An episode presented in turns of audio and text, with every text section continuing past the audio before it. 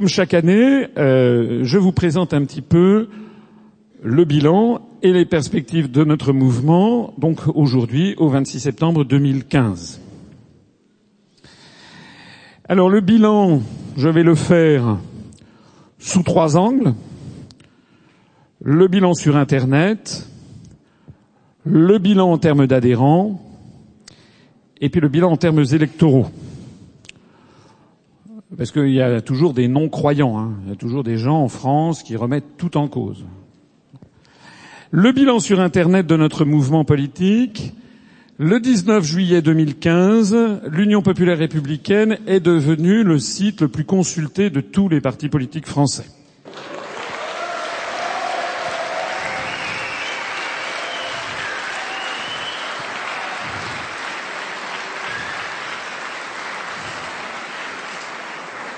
Alors il est vrai, il est vrai que c'est un classement qui varie et que c'est notamment c'est le classement Alexa Ranking. Alors certains disent oui, mais Alexa Ranking c'est un faux classement. Alors je ne sais pas si c'est un faux classement, mais tout, le monde se réfère à Alexa Ranking. En général, ceux qui disent que ce sont des faux classements sont en général les gens qui sont mal classés, bien entendu.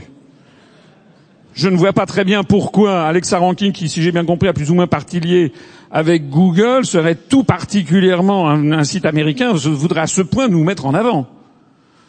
Ce serait quand même très étrange. Ce qui est vrai, c'est que c'est un classement qui change tous les jours et qu'on a pu depuis lors rebaisser, remonter, etc. En fait, on est un peu au coude à coude, ça dépend des jours et des semaines, avec le site du Front National.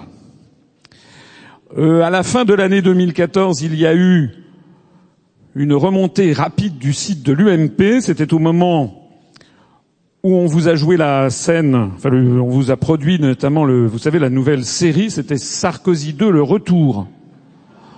Alors les gens sont allés voir un petit peu, comme ils ont vu que c'était un aussi mauvais navet que le, que le premier, ils sont le site à replonger. Donc en gros, ça dépend des semaines, mais en gros nous sommes ça dépend aussi si on a mis une vidéo, si on a mis euh, quelque chose de passionnant, si par exemple euh, je suis euh, invité par Claire Chazal, par exemple sur TF1 comme d'habitude. Donc là, à ce moment-là, on monte. D'ailleurs, elle a pris sa retraite, c'est vrai. Donc, ça peut varier selon les semaines, mais en gros, on est à égalité un peu avant, un peu après le site du Front National. Ensuite, mais très très loin derrière, on doit être à peu près au 80 millième rang mondial. Il y a les 10 premiers millions de sites internet qui sont classés. Hein. On doit être à peu près au 80 millième rang mondial. Et puis alors, euh, après on tombe à 180 euh, millième rang ou 200 millième, vous avez l'UMP. Et puis après ça, vous avez le Parti Socialiste. Et puis après, alors vous descendez, c'est de la spéléologie. Vous descendez, il y a même des sites qui elles sont au-delà du 10 millionième. Le site du MRC euh, est parti dans l'espace-temps. Euh, voilà. Donc euh, en gros, vous avez, je sais pas, mais des, mouvements politiques très connus, hein, qui, qui, sont vraiment très très très très bas. Alors ça, c'est quand même un, une satisfaction qu'on peut avoir, puisque nous sommes le seul mouvement politique à avoir un tel rang de classement sans être médiatisé, ce qui témoigne quand même de quelque chose qui est la qualité de ce mouvement. Ce qui prouve quand même qu'il y a sur notre site internet des choses qui, à l'évidence, intéressent la population et les internautes. La deuxième chose, c'est que la page officielle Facebook, François Asselineau UPR, eh bien, a connu un très fort taux de croissance. Tout ça, ce sont des indices. Hein. Je vous fais un bilan Internet. Le très fort taux de croissance de cette page, euh, il se trouve que j'avais fait un relevé très minutieux, c'est mon côté euh, inspection des finances. J'avais fait un relevé très minutieux du nombre de j'aime des pages Facebook de toute une série de responsables politiques le 22 mars 2013. Et je les ai refait le 8 septembre 2015. Donc c'est sur deux ans et demi à deux ans et demi d'intervalle. Ce qui est intéressant, alors les j'aime sur une page Facebook, je, ceux d'entre vous, il y en a qui connaissent pas forcément. Les gens qui cliquent j'aime, ça peut être parce qu'ils aiment. Dans certains cas, ça peut être parce qu'ils détestent. Parce que le fait de cliquer j'aime, c'est aussi un moyen de pouvoir intervenir sur la page Facebook et de, de voir tout ce qu'il y a sur la page. Donc ça n'est pas forcément un critère d'amour, mais c'est en tout cas un critère d'intérêt porté, ça c'est certain. C'est l'intérêt qui est porté à la page Facebook. Alors vous voyez que dans les deux ans et demi entre 2013, entre mars 2013 et septembre 2015, il y a eu trois personnalités qui ont vu croître de plus de 500% leur euh, nombre de j'aime. C'est Najat Vallaud Belkacem, qui est passé, qui a eu une augmentation de 636%, Alain Juppé, qui a eu une augmentation de 621%, et Christiane Taubira, qui a eu une augmentation de 590%. Ce sont évidemment des personnalités extrêmement connues. Juppé, euh, bon, tout le monde anticipe qu'il pourrait être candidat à la présidence de la République et donc peut-être élu président de la République.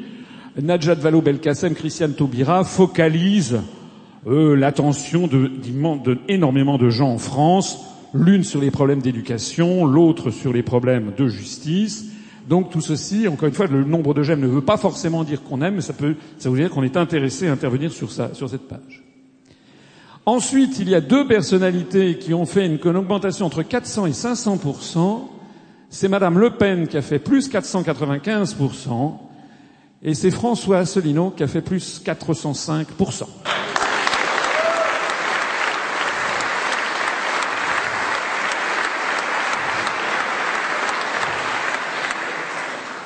Entre 300 et 400% d'augmentation, donc en dessous, Laurent Vauquier qui a fait plus 356%, Nathalie Kosciusko-Morizet plus 355% et Valérie Pécresse plus 353%. Ils sont dans un mouchoir. D'ailleurs normal parce qu'ils pleurent.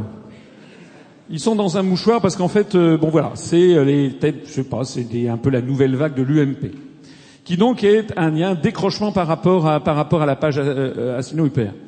Entre 200 et 300% d'augmentation, Pierre Moscovici qui a fait plus 267%, Manuel Valls plus 242% et Jean-Marc Ayrault plus 226%.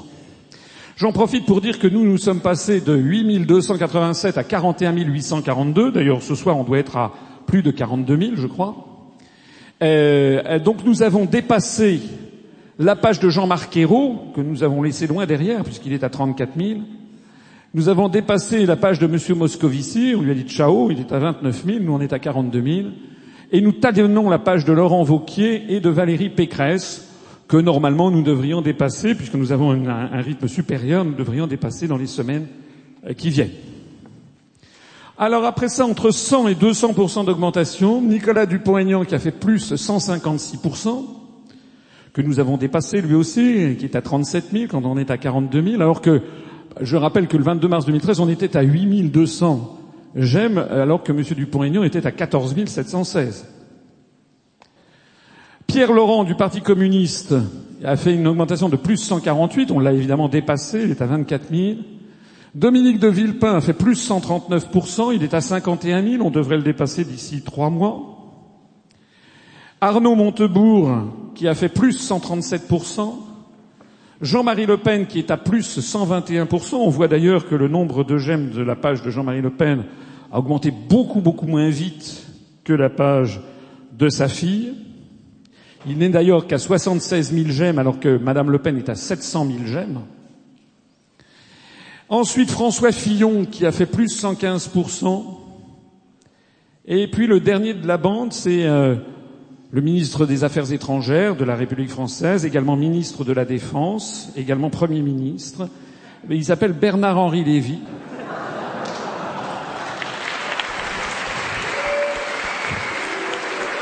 qui a fait qui a fait plus 108% et que et que nous avons laissé loin derrière puisqu'il est à 25 200 alors que en 2013 nous étions loin derrière lui. Hein. Nous étions à 8 000, il était à 12 000. Maintenant on est à 42 000, il est à 25 000. Voilà. Encore une fois, je précise que le nombre de j'aime ne veut pas dire qu'on aime. Enfin, dans certains cas, on aime. Entre 50 et plus 100% d'augmentation, Jean-François Copé, qui a augmenté de 66%, qui est à 48 000 j'aime, donc on devrait l'atteindre et le dépasser dans les mois qui viennent. Jean-Luc Mélenchon, qui, euh, fait un peu une contre-performance puisqu'il n'augmente que de 57%. Il était à un très haut niveau, c'est entendu. Il était à 141 000, il était à 223 000. Mais enfin, euh, il est quand même, euh, il est maintenant, il va être dépassé, rattrapé, dépassé sans doute par Najat Vallaud-Belkacem. Il fait plus 57% Et puis le président de la République, François Hollande, qui a augmenté de 54% Et puis après, vous avez entre 0 et 50% d'augmentation. Vous avez François Bayrou, plus 47% Il est 44 à 45 000 j'aime, donc on devrait le dépasser sans doute avant la fin de l'année. Jacques Cheminade, alors lui, c'est quand même des nombres très petits. Il est passé de 1951 à 2829 j'aime, plus 45%. Nicolas Sarkozy est passé de 808 000 à 955 000, plus 18 petits pourcents. Corinne Lepage, je sais pas pourquoi j'ai mis Corinne Lepage parmi les responsables politiques. Bon. Corinne Lepage, elle est passée, elle a une augmentation de 16%. Bruno Gollnisch, de 11%, il est à 9827. Et Philippe Poutou, plus 1%. Il est à 5722. Et puis il y a une évolution négative, c'est Jacques Chirac qui a fait moins 5%. Donc voilà un petit peu les évolutions. Encore une fois, ah, ça veut dire ce que ça veut dire. Il ne faut pas en tirer. Euh, j'imagine tout de suite des gens qui disent ah là là, il a, il a passé 10 minutes à commenter une page, les j'aime sur une page Facebook. On est en train d'essayer de faire un bilan, on est en train d'essayer de voir des éléments tangibles que tout un chacun peut aller voir. Nous n'avons évidemment jamais acheté de j'aime. Je ne sais même pas si c'est encore possible. En tout cas, on n'a jamais dépensé la le moindre copec pour promouvoir notre page. Et donc, nous avons cette évolution qui témoigne de la montée en puissance très rapide de notre page Facebook et donc du mouvement politique, de sa notoriété sur Internet. Ça, c'était le bilan Internet. Le bilan des adhésions, maintenant. Alors, ça, c'est l'évolution du nombre d'adhérents à l'UPR. Depuis le 25 mars 2007, c'est une courbe que je présente régulièrement. Je rappelle qu'il s'agit des nombres d'adhérents à jour de cotisation et des adhérents statutaires, hein, pour calmer ici les polémiques stériles entamées par des gens qui ont créé des associations où il y a 10 adhérents. Hein, et qui euh, s'indigne qu'on on, annonce ceci. Je signale aussi aux incrédules que nous avons demandé qu'il y ait un, comment dirais-je, une vérification par huissier, que tout le monde soit mis au même niveau. Je signale également que nous, depuis la création de l'UPR, il y a plus de 550 personnes qui ont été sorties de nos fichiers, des gens qui ont démissionné, des gens qui, euh, euh, au bout des deux ans, etc., n'ont plus renouvelé leur cotisation, etc. Je signale aussi que nous avons plusieurs centaines, au moins 5 à 600 donateurs non adhérents qui ne sont pas comptabilisés là-dedans et que ces donateurs non adhérents sont parfois des adhérents cachés. Je pense en particulier aux militaires qui nous écrivent en disant je n'ai pas le droit d'adhérer à votre parti, à un parti politique, puisque c'est interdit dans le statut des militaires, mais le cœur y est et qui nous font une donation. Alors s'ils ne sont pas comptabilisés là-dedans. Hein, que les choses soient claires. Je signale aussi que lorsque quelqu'un, ça arrive, nous fait des dons, hein, une adhésion très importante, à 3000 euros, etc., bon ben, euh, 3000 euros, c'est quand même un siècle d'adhésion à 30 euros. Hein. Donc, euh, s'il tarde à bout de deux ans à, payer sa cotisation, euh, on va pas lui envoyer les huissiers. Bon. Donc tout ça, c'est une histoire d'une appréciation. En attendant, nous étions tout à l'heure à midi à 8686. Comme il n'y a pas Internet, moi je n'ai pas réussi à capter Internet, je ne sais pas ici à combien on en est euh, sur le site 90 tout à l'heure. Ben, la, journaliste de France Bleu ou France 3, je sais plus, je crois que c'était France 3, euh, qui dit alors expliquez-nous parce qu'on ne connaît pas votre mouvement. Alors je lui dis ben voilà. Euh, comment Et puis je dis, on, voilà le nombre de nos adhérents, donc on a 8686. ah non, 8687. J'ai un bon? Oui, oui, j'ai vu votre site tout à l'heure. J'ai dit, ah bon, euh, finalement, vous connaissez assez bien le mouvement.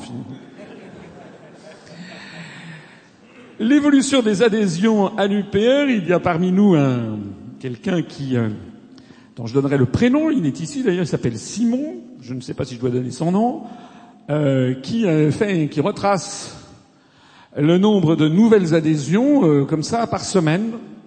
donc vous voyez, alors c'est intéressant cette petite courbe parce que elle montre que ben, c'est comme c'est comme la vie, hein.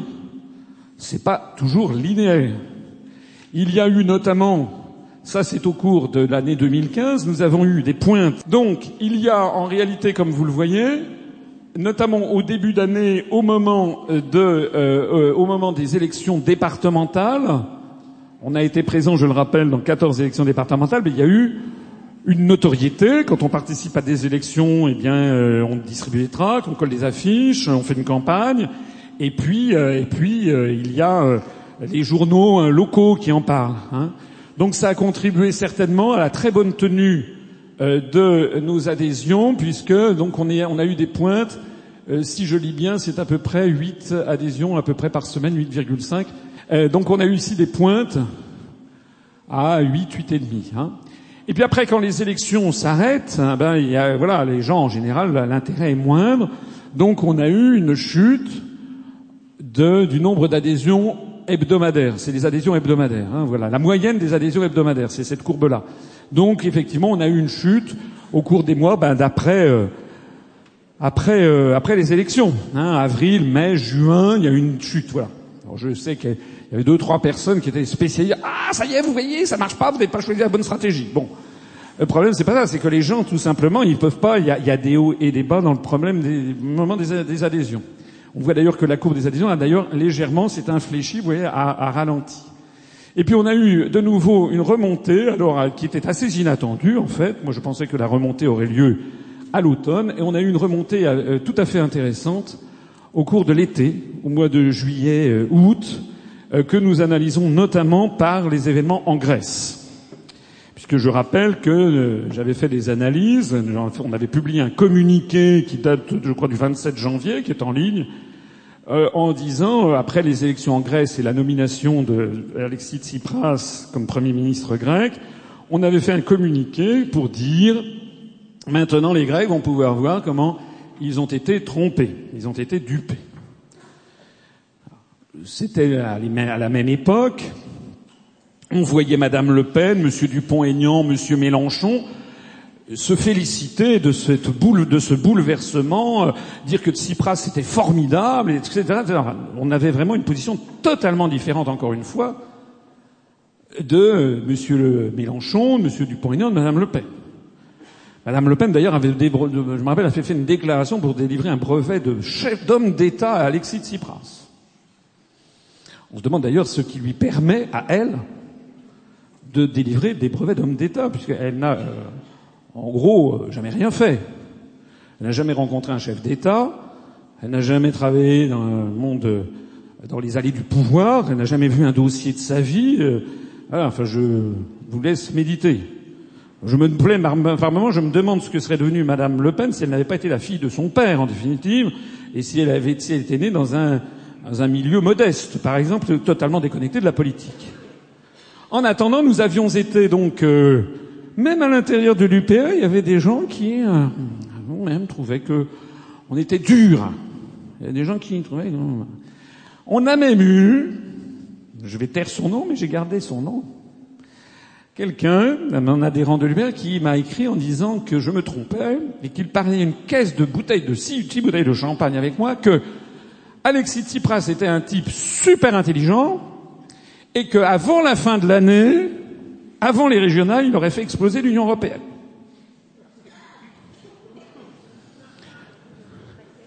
Je vais le lui rappeler. J'espère que ce sera du champagne UPR. En réalité, les analyses que nous avions faites étaient les bonnes. Je me permets de rappeler mais il faut toujours le rappeler, même là, nous avions tout à l'heure un de nos invités français eh, qui avait tendance à mettre dans le même sac les souverainistes. D'abord, nous, nous ne sommes pas des souverainistes. Hein, j'ai déjà expliqué 50 fois, mais j'ai horreur de ce mot. La souveraineté nationale, c'est pas un isme. C'est comme si on disait, vous êtes libertiste, parce qu'on aime la liberté. Pourquoi pas libertin aussi? Donc, euh, on n'est pas souverainiste, on est un mouvement de libération nationale. Est-ce que vous imaginez que au Vietnam, on a déclaré que le Viet Cong était des souverainistes? Non, c'était un mouvement de libération nationale. que le FLN en Algérie était un mouvement souverainiste? Non, c'était un mouvement de libération nationale. Que la résistance en France était un mouvement souverainiste contre les nazis? Non, c'était un mouvement de libération nationale. C'est de ça qu'il s'agit. Donc déjà,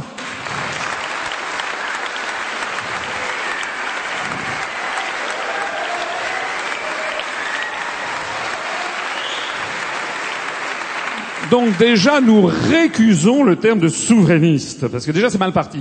Quand quelqu'un me dit que vous êtes souverainiste, je dis attendez, c'est déjà mal parti. On arrête tout.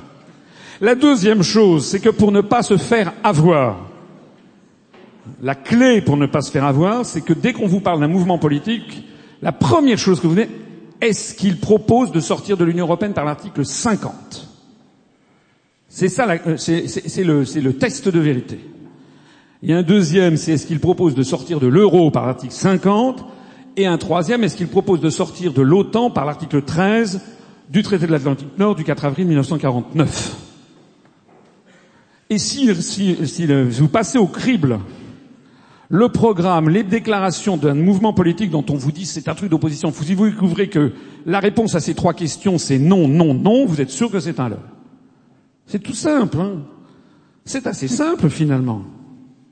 Simplement, il faut évidemment accepter de comprendre cette grille d'analyse et l'appliquer méthodiquement en mettant de côté tout ce que le baratin qu'on peut vous raconter dans, les médias.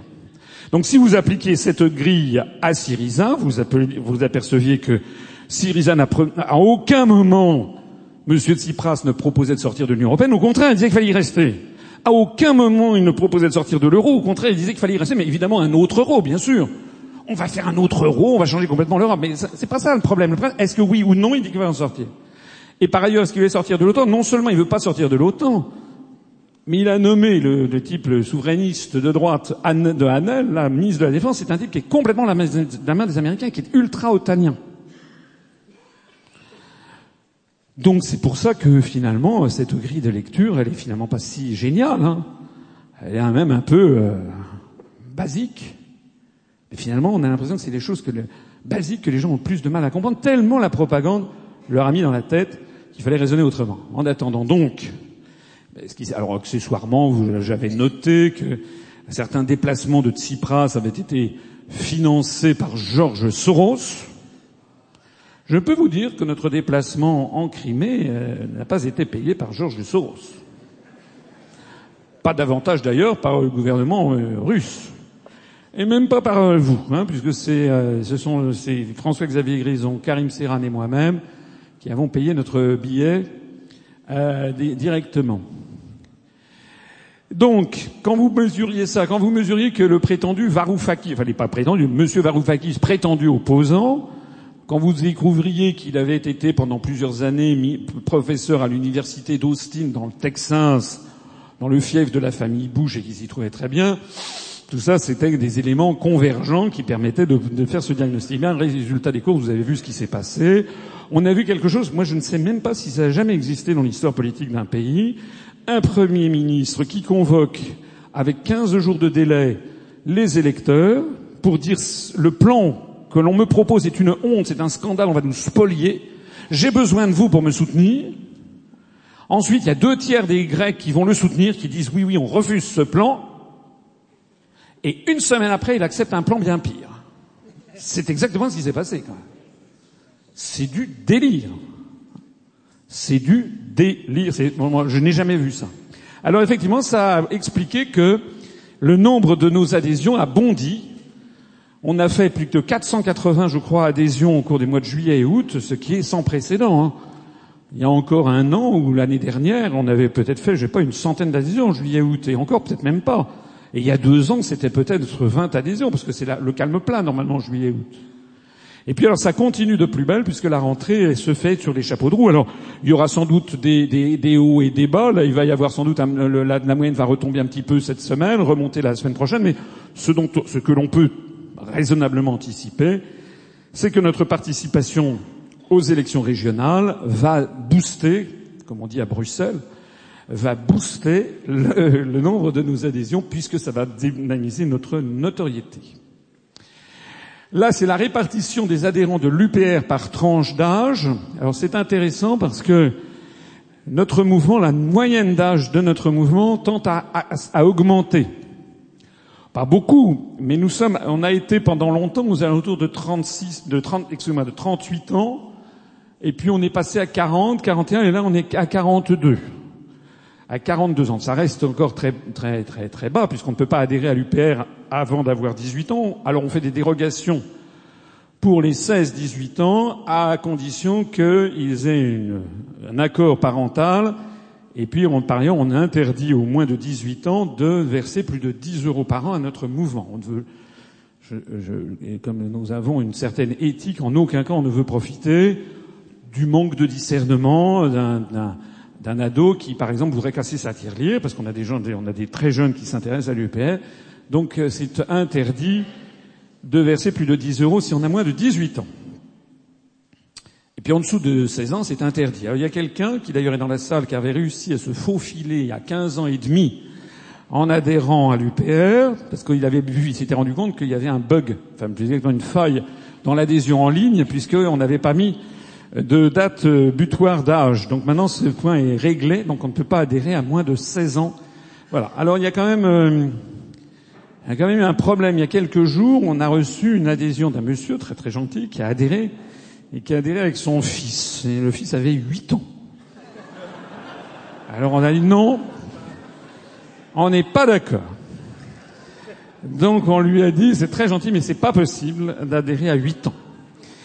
Donc euh, on lui a demandé soit de lui restituer son argent, euh, soit de transformer ça en, don à, l'UPR. Voilà, on le regrette mais c'est comme ça, il ne faut pas non plus exagéré. À l'autre bout, eh bien, euh, nos doyens d'âge, je crois, ont 93 ans. Il y a deux, deux, personnes qui ont 92 ans, deux adhérents et un, une, quatre, enfin, je crois que le doyen est une doyenne, comme c'est souvent le cas, à 93 ans. Mais ce qui est intéressant, c'est que quand euh, il, y a, encore 3-4 ans, il y avait une proportion de jeunes anormale euh, qui était due au fait qu'on se développait uniquement par Internet. Désormais, on assiste à un phénomène nouveau, depuis maintenant à peu près un an, un an et demi, c'est qu'on voit des gens de tous les âges et des gens plus âgés qui adhèrent. Alors ce sont des gens qui nous ont découverts aux européennes, ou bien aux élections partielles auxquelles on a participé, qu'on gardait, parfois c'est amusant, on voit des gens qui adhèrent, huit mois après, on s'est présenté dans un, canton, ou, quatre mois après, on dit, tiens, ben c'est probablement quelqu'un qui nous a connus à l'époque, à l'occasion de cette... Euh, de cette élection, et puis qui euh, n'a pas adhéré tout de suite. D'ailleurs, en général, la écrasante majorité de nos adhérents n'adhèrent pas tout de suite. Ils prennent un temps de réflexion, d'analyse, et ils ont bien raison. Moi, je dis toujours, si vous faites seulement de nous découvrir, prenez votre temps. Ne nous précipitons pas, même si la situation euh, est urgente, hein, mais ne nous précipitons pas. Et ça fait en penser encore à un joli proverbe chinois, j'en ai des listes intarissables dans le cerveau, et qui est un beau proverbe chinois que je vous invite à méditer, qui dit eh, il faut faire vite euh, ce que les, choses qui ne sont pas euh, urgentes et lentement les choses urgentes. C'est assez intéressant comme pensée, voilà. C'est-à-dire qu'il ne faut pas confondre vitesse et précipitation. Donc les gens qui nous découvrent, eh bien, euh, alors s'ils ont le coup de foudre, ça peut arriver, mais je méfie toujours un petit peu des coups de foudre. Moi, je préfère que les gens se documentent. Alors donc, on a des gens qui nous ont découverts lors des européennes, et puis qui, euh, à l'évidence, sont allés sur le site, ont regardé, euh, n'en ont pas cru leurs yeux, en définitive, et puis au bout de six mois, bah, finalement, effectivement, c'est un mouvement politique différent des autres. J'y crois et j'adhère. Il y a un deuxième phénomène, c'est qu'il y a beaucoup de, nos adhérents jeunes qui en parlent à leurs parents ou à leurs grands-parents, notamment des grands-parents qui ne sont pas sur Internet, hein, et donc qui euh, disent voilà, il y a des grands-parents qui se lamentent de l'état de la France, on comprend d'ailleurs. Hein, ça fait penser à Agrippa d'Aubigné, hein, que vous connaissez peut-être au moment des guerres de religion, eh bien, qui se lamentent sur l'état de la France, et puis ils ont leur petit-fils ou leur petite-fille qui dit tiens, euh, mamie ou papy, hein, je voudrais te regarde ça, ça va te plaire. Alors ils ont gravé le truc et puis le mettre, et d'un seul coup, effectivement, c'est une cure de jouvence pour les grands-parents. Donc, on reste quand même un mouvement avec beaucoup de jeunes. Hein. Il y a d'autres mouvements où la courbe des âges ne se présente pas ainsi, mais ça veut dire qu'on se rapproche un petit peu euh, de la courbe des âges de la population générale, ce qui montre que nous collons bien au peuple français et que nous ne sommes pas uniquement avec des internautes. Donc en tout cas, 50% des adhérents de l'UPR ont moins de 42 ans, 4 mois. L'UPR reste probablement le parti politique qui compte la plus grande proportion de, jeunes. Parmi euh, les, fiertés que nous avons, eh ben, il y a notamment euh, notre présence dans la France d'outre-mer. J'ai toujours un petit faible, moi, pour l'outre-mer. Comme ça. Et euh, d'abord parce qu'ils sont loin de la métropole, parce qu'on y pense assez peu souvent, alors que c'est un élément très important de rayonnement international de la France. L'île de la Réunion a, une importance régionale tout à fait marquée. Mayotte, un peu moins, pose des problèmes, mais une influence. Voilà, dans le dans l'arc Caraïbe, la présence de la France euh, euh, en Guadeloupe ou en Martinique est évidemment importante. Alors nous avons euh, nous avons donc 183 euh, adhérents dans la France d'outre-mer, 18 en Guadeloupe, 18 en Martinique, 13 en Guyane, 94 à la Réunion, euh, c'est quand même beaucoup.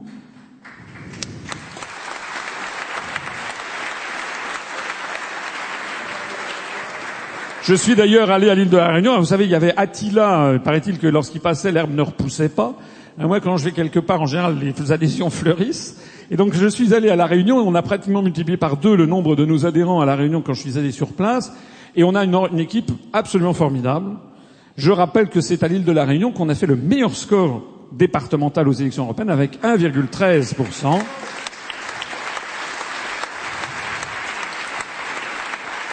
que nous allons être présents à la, à la, aux élections régionales à la Réunion et que compte tenu de l'augmentation de notre notoriété, compte tenu du fait qu'on est très bien accueillis sur place, parce que les Réunionnais euh, adorent le discours que l'on tient, pour des raisons qu'on aura l'occasion de, si ça vous je pourrais répondre à des questions. Euh, je pense qu'on a de bonnes chances d'avoir euh, de voir un, score vraiment intéressant à, la Réunion pour les régionales. On a également huit adhérents à, Mayotte, où je suis allé, trois à Saint-Martin, deux à Saint-Barthélemy, dix en Polynésie, trois à Wallis, treize en Nouvelle-Calédonie. Et puis, vous le savez souvent, enfin, je cite également le fait euh, que nous avons euh, également un adhérent en Terre Adélie sur le sixième continent, l'Antarctique.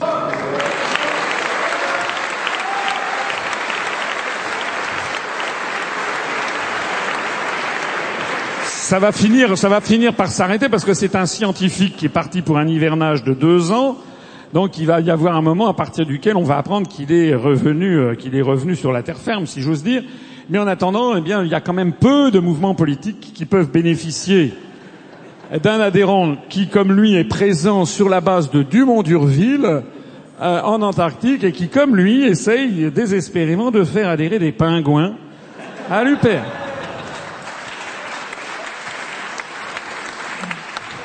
Et puis, comme vous le savez également, notre fierté, c'est la bonne présence de l'UPR dans euh, des pays étrangers. Je profite d'ailleurs pour, saluer, il y a ici parmi nous, il y en a un qui est intervenu d'ailleurs tout à l'heure dans la table ronde sur la Russie, euh, donc je, voudrais le saluer, mais nous avons parmi nous des jeunes Français qui sont expatriés. Il y en a un qui est au Vietnam, on, on l'applaudit bien fort. Il y en a un qui est en, il y en a un qui est en Finlande.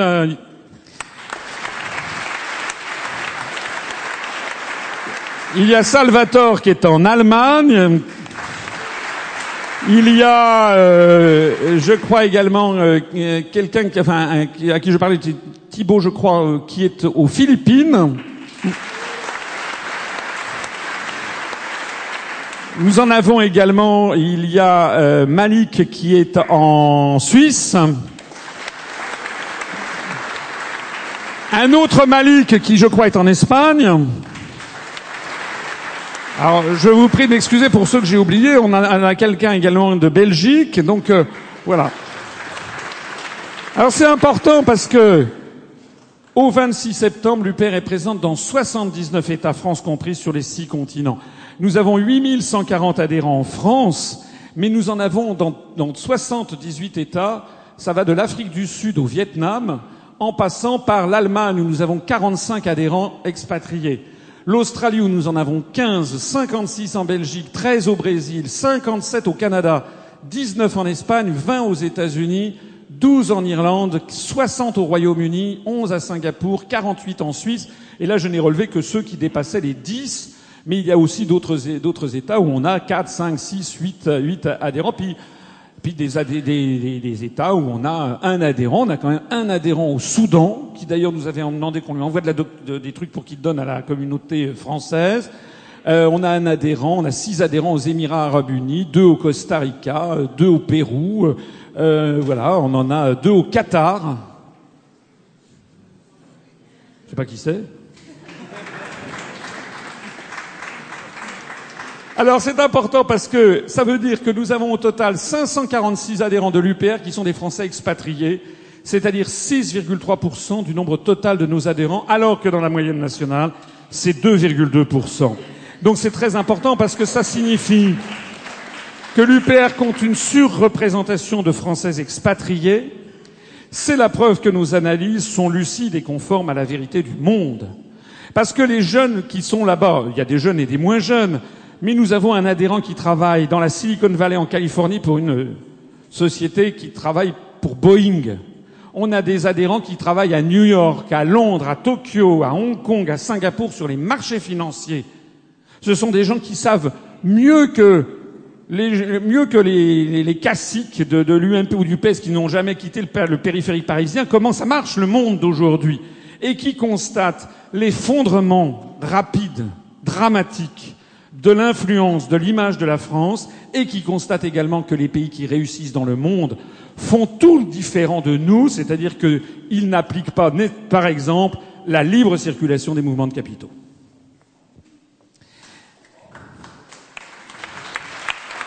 Alors je vous ai montré le bilan Internet, le bilan des adhérents, le bilan des élections. Le bilan des élections, c'est quand même finalement euh, c'est là, comme, on disait vulgairement, c'est là que les Athéniens s'atteignirent. C'est là qu'on est au pied du mur, au moment des élections. Alors, il y a des mouvements politiques, des petits groupuscules, qui trouvent toujours qu'il ne faut pas se présenter aux élections. Quand on a décidé de se présenter aux élections européennes, il y a des gens qui disent Quoi Vous allez aux élections européennes Mais comment ça se fait? Vous ne vous rendez pas compte? Vous êtes contre l'Europe? Pourquoi vous allez aux élections européennes? Je rappelle ce que j'avais répondu. J'avais répondu un parti politique, c'est fait pour se présenter aux élections, sinon c'est pas un parti politique. Deuxièmement, c'est pas nous qui avons choisi les élections. Troisièmement, le Parti communiste français, la section française de l'international communiste créée au congrès de Tours de 1920 par scission de la SFIO, avait mis dans son programme la lutte contre la démocratie bourgeoise et avait mis dans son programme l'instauration de la dictature du prolétariat. Ça a duré jusqu'en 1976, lorsque le défunt Georges Marchais a supprimé la notion de dictature du prolétariat. Ce qui, pour les marxistes convaincus, est un scandale d'ailleurs. C'est un scandale. Parce que, ça c'est pour ceux qui connaissent pas, il faut avoir plus de 45 ans pour comprendre ce que je viens de dire. C'était comme ça que parlait Georges Marchais à la télévision. Il s'était fait une sacrée réputation. Euh, c'est un petit peu comme si, euh, euh, comme si, je ne sais pas, le, comme si le pape décidait, bah, pour, le, pour moderniser l'Église, de, de, laisser tomber le, le mystère pascal, quoi. C'est un, un, peu et la résurrection. C'est au cœur même de la pensée marxiste, l'instauration de la dictature du prolétariat.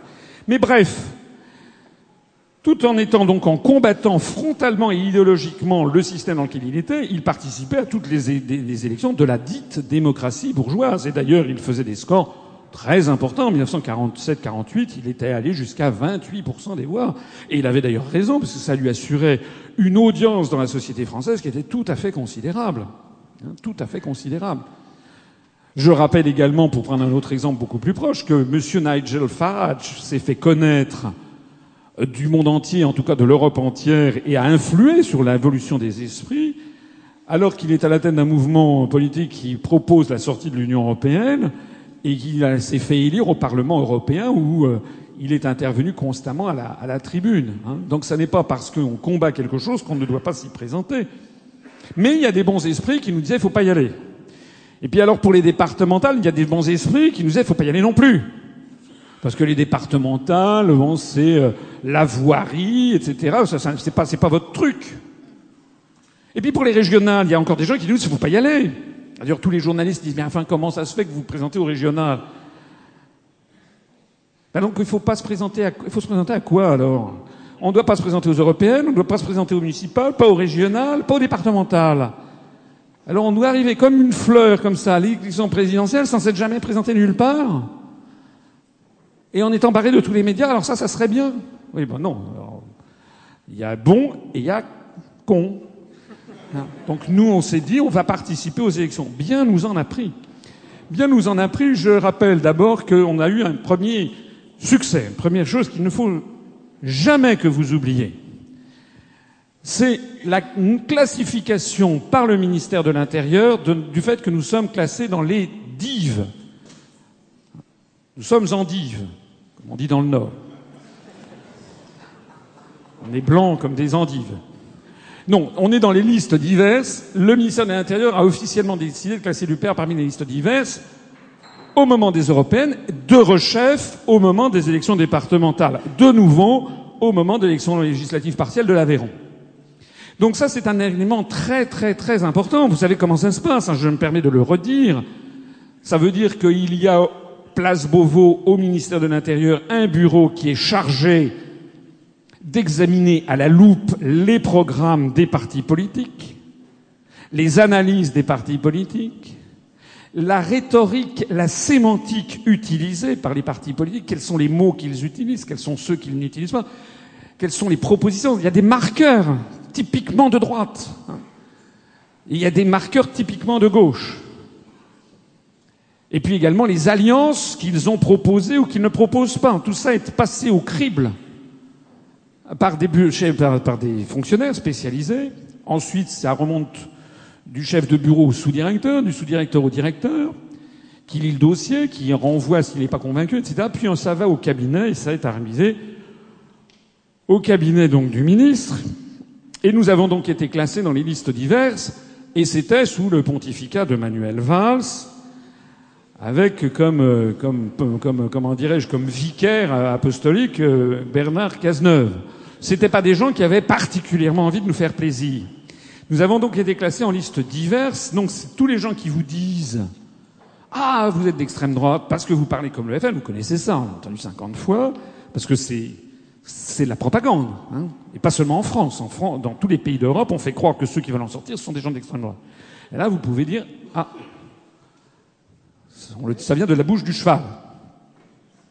Je rappelle que le ministère de l'Intérieur a officiellement décidé de classer dans les listes divers droites nous citoyens qui avaient été créés par un milliardaire, M. Denis Père, lequel a ensuite revendu euh, ce, ce, sans doute, je sais pas, la, raison sociale à, M. Jean-Marie euh, Cavada de l'UDI, puis lequel, alors maintenant, enfin, euh, je sais même plus où ils en sont. En tout cas, ils, ils présentent plus de liste, pas de liste aux régionales.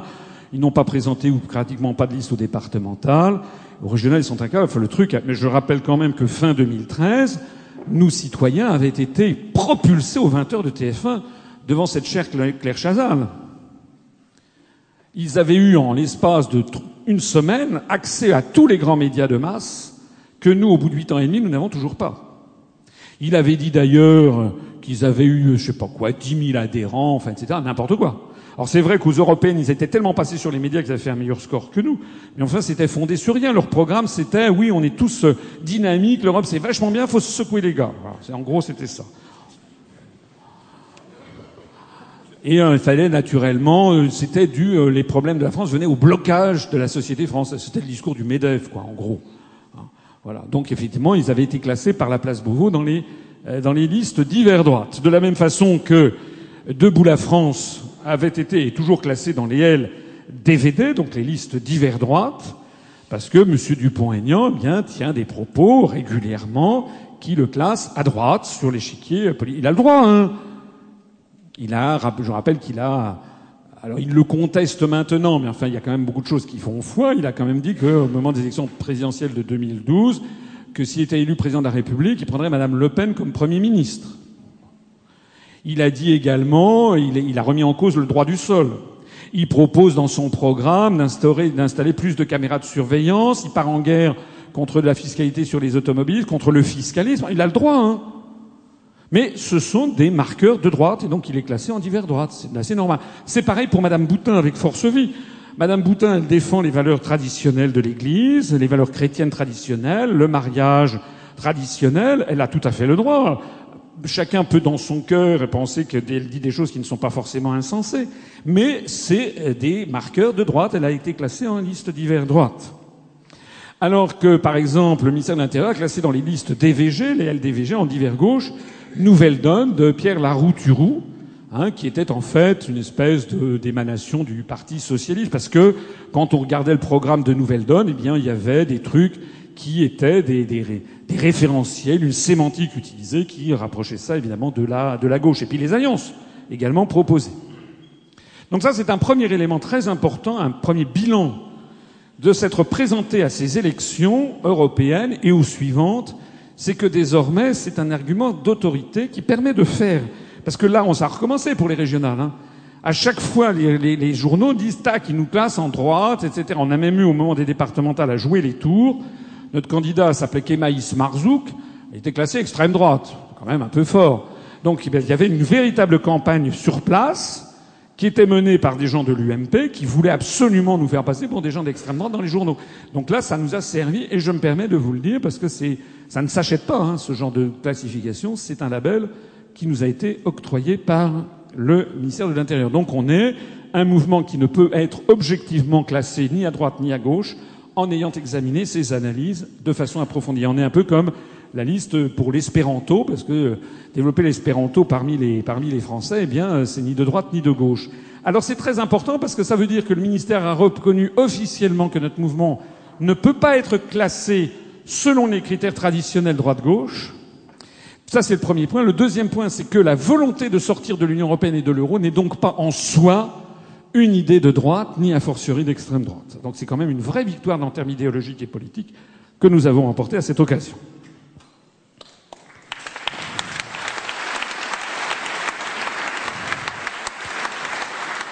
Alors on s'est présenté aux élections européennes en mai 2015, c'était le 25 mai 2015, pour sa première élection nationale, l'UPR a obtenu 0,41% des voix au niveau national. Alors bien entendu, euh, c'est un score faible, je ne vais pas dire le contraire. Mais seules les personnes qui ne se sont jamais présentées à une élection peuvent ricaner. Seules les personnes qui n'ont pas vu les courbes de corrélation extrêmement fortes qu'il y a entre le nombre de passages médiatiques et le nombre de voix obtenues dans les urnes peuvent ricaner. Les gens qui nous disent regardez ça, vous êtes 0,41%, nous le Front National, on a fait je sais pas quoi 22, vous êtes de la gnognotte. Répondez-leur que dix ans après que M. Le Pen eut mis la main sur le Front National, vous savez que c'est pas M. Le Pen qui a créé le Front National d'ailleurs, c'est un coucou M. Le Pen, à chaque fois il prend les héritages des autres. Bon. Donc le Front National, ce n'est pas M. Le Pen qui l'a créé, il s'est installé dedans, mais dix ans après, le Front National faisait 0,1 ou 0,2% aux élections. Hein. Si le Front National a décollé, c'est parce que Monsieur Mitterrand, sur les conseils de Michel Charras, de Jacques Attali, etc., à partir de 1983-84, a demandé à la télévision publique française de donner toute l'audience maximum au Front National. C'est ça qui s'est passé. En attendant, nous, nous avons fait 0,41%. C'est un score faible, mais l'UPR était l'un des douze partis à présenter des listes dans les huit circonscriptions interrégionales. C'était pas si mal. Même Nouvelle Donne ou nous citoyens n'étaient pas parvenus à présenter, par exemple, une liste outre-mer. Au total, il avait fallu présenter sur la France entière à peu près 160 candidats. On en était fiers. Quand on voit le chemin parcouru, on a presque l'arme aux yeux devant tant de modestie. Mais euh, c'était beau en mai 2000, 2000, 2000 c'est mai 2014, excusez-moi, c'est un, une coquille, c'était en mai 2014, euh, on trouvait que c'était quand même très très bien d'avoir présenté 160 candidats. On était d'ailleurs l'un des 12 partis à le faire.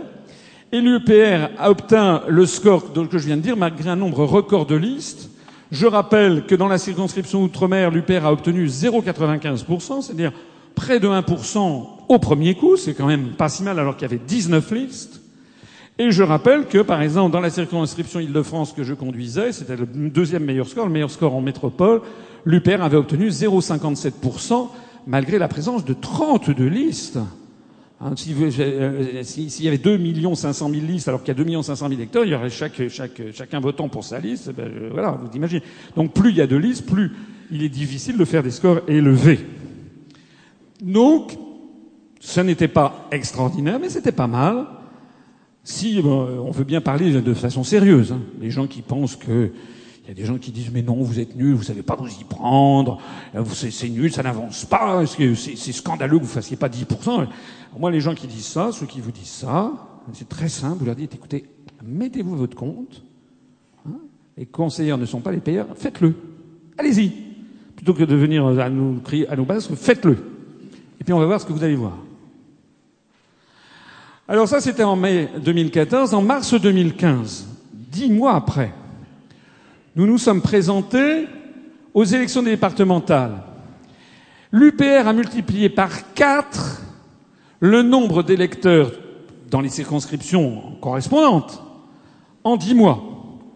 Dans les 14 cantons où nous nous présentions, nous avons fait 3,22% des suffrages dans le canton de Grand Villard, c'est notre meilleur score à l'époque, c'est d'ailleurs notre, ça reste notre meilleur score dans une circonscription. On a fait un excellent score aux européennes, je vous rappelle, dans l'île de la Désirade que l'on voyait tout à l'heure, qui est une dépendance de la Guadeloupe, on a fait 37% dans la commune de la Désirade, mais dans des conditions avec une très très très forte abstention supérieure à 90%. Et puis nous avons sur place quelqu'un de très dynamique qui avait euh, fait voter euh, le, plus, le plus du tiers du village pour nous. C'était un cas particulier. Mais au niveau de la circonscription, le meilleur score qu'on ait jamais fait pour l'instant, c'est dans le canton de Grand-Villard, 3,22. On a fait 2,18% et 2,04% à Saint-Herblain 1, en Loire-Atlantique, dans le pays de Alain Parisot. Bravo Alain, je sais pas où il est. Voilà.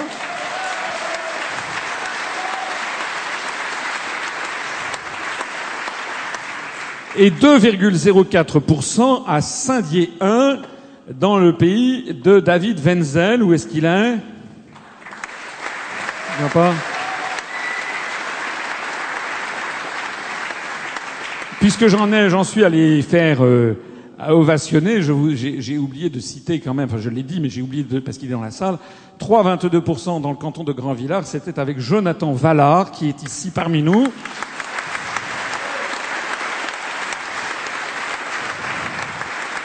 Et puis alors, nous avons fait ensuite un certain nombre de bons, enfin de résultats tout à fait corrects, ou bons ou moyens. En tout cas, on a fait donc 10, euh, 10 euh, dans 10 cas, on a fait entre 1 et 2, 1,96 à Senon en Gironde, 1,80 à Jouer-les-Tours en Indre-et-Loire, 1,78 à Bétoncourt dans le Doubs, 1,55 à Erstein dans le Bas-Rhin, 1,42 à Marseille dans les Bouches-du-Rhône, 1,39 à Caen dans le Calvados, 1,33 à Sarcelles dans le Val d'Oise, 1,25 à Monteux dans le Vaucluse, 1,05 à Nîmes dans le Gard. Voilà. Et il n'y a qu'un seul canton où on a fait moins de, excusez-moi, j'ai oublié 1,03 à Soliespont dans le Var. Il n'y a qu'un seul canton où on a fait moins de 1. C'est à Nice 9 où on a fait 0,79%. Donc vous voyez que sur ces 14 cantons, eh bien nous avions une moyenne en réalité de 1,6% des suffrages dans 10 régions différentes. Ben, 1,6%, ça n'est plus 0,4. Ah, eh oui. Comme disait Raymond DeVos, rien c'est rien, mais trois fois rien c'est déjà quelque chose. C'est-à-dire que, je rappelle par exemple que Madame Marie-France Garot, euh, qui s'est présentée à l'élection présidentielle de 81, qui était quand même très connue, elle a fait 1,7% à l'élection présidentielle. Je rappelle qu'il y a beaucoup des, il y a pas mal de candidats à l'élection présidentielle qui ont fait moins que ça. Hein. Donc, ceci était tout à fait intéressant. Et ceci a été confirmé par l'élection législative partielle de la troisième circonscription de l'Aveyron qui, a eu lieu il y a quelques jours. Enfin, c'était le 6 septembre, au début de ce mois.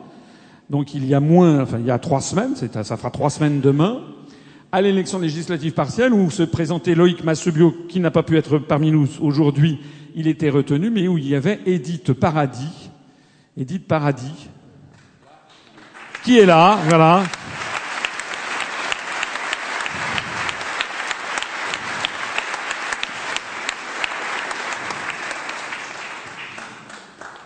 Comme je lui ai dit tout à l'heure, Edith Paradis, avez-vous vécu un enfer? Eh bien non, parce qu'elle était largement soutenue aussi par Ivan Irimiris, qui doit être quelque part parmi nous. Le voici. qui est allé soutenir Loïc et Edith beaucoup sur place et dont le résultat, eh bien, le résultat a quand même été tout à fait intéressant puisque je rappelle que dans cette circonscription de l'Aveyron, le 25 mai 2014 aux élections européennes, nous avions fait 0,18% des voix, ce qui n'était pas beaucoup. Honnêtement, ça n'était pas extraordinaire puisque la note moyenne nationale était de 0,41. Hein, donc, euh, effectivement, on avait fait, là, pour le coup, 0,18, c'était pas, c'était pas beaucoup. On avait fait 0,18% aux élections européennes dans la troisième circonscription d'Aveyron. Eh bien, cette fois-ci, nous avons fait 1,86% des voix. Ce qui signifie que l'UPR a multiplié par 8 le nombre de ses électeurs et par 10 le pourcentage en 16 mois. Euh, le pourcentage, c'est intéressant, mais le nombre de voix dans une union, vous savez que les spécialistes de, des élections, ils s'intéressent surtout au nombre de voix. C'est ça qui compte. Les gens qui vous disent le Front National grimpe, grimpe. Non, le Front National, il n'a pas plus de voix dans l'urne, c'est pas vrai. Ce qui grimpe, c'est son pourcentage en pourcentage des, voix, des suffrages exprimés, parce que beaucoup d'électeurs de l'UMP ou du Parti Socialiste n'ont plus envie d'aller voter pour l'UMP ou le Parti Socialiste. On peut les comprendre, hein, honnêtement. Et comme ils ne connaissent pas encore l'UPR, ben ils sont désespérés. Mais ils se feraient couper plutôt les deux bras plutôt que d'aller voter pour le FN. Donc ils ne vont pas voter. Donc l'abstention monte. Et comme l'abstention monte, eh bien le score du FN parmi les suffrages exprimés monte, mais en, mais en nombre de voix dans l'urne, ça ne monte pas. En pourcentage des inscrits, ça ne monte pas. On est toujours sous le plafond de verre de 14% des inscrits que jamais le Front National, en 43 ans d'existence, n'a atteint. Donc, ce qui est intéressant, c'est que nous, dans l'Aveyron, on avait fait 225 voix dans tout le département de l'Aveyron régional, aux européennes. Et là, nous avons fait 444 voix dans l'une des trois circonscriptions. Hein, ça veut dire une multiplication du nombre de nos voix par 8. Ça, c'est important. Il y a d'ailleurs 27 communes de cette circonscription où l'UPA a fait plus euh, que 3% des suffrages. Alors, c'est des petites communes, bien entendu. Mais quand vous avez un petit village où vous avez un nouveau mouvement qui fait 6%, 8%, je dis, c'est quoi ça? Hein? Donc, encore une fois, il y avait, ça monte. Et pourtant, c'est une zone extrêmement rurale mais ça montre le développement de la notoriété de notre mouvement, même dans des zones rurales, et puis ça témoigne aussi, je leur ai rendu hommage, je leur rends encore de nouveau, à Loïc, à Edith et à Yvan qui ont fait, et puis d'autres, il n'y avait pas que Yvan, il qui ont fait un bon boulot sur place.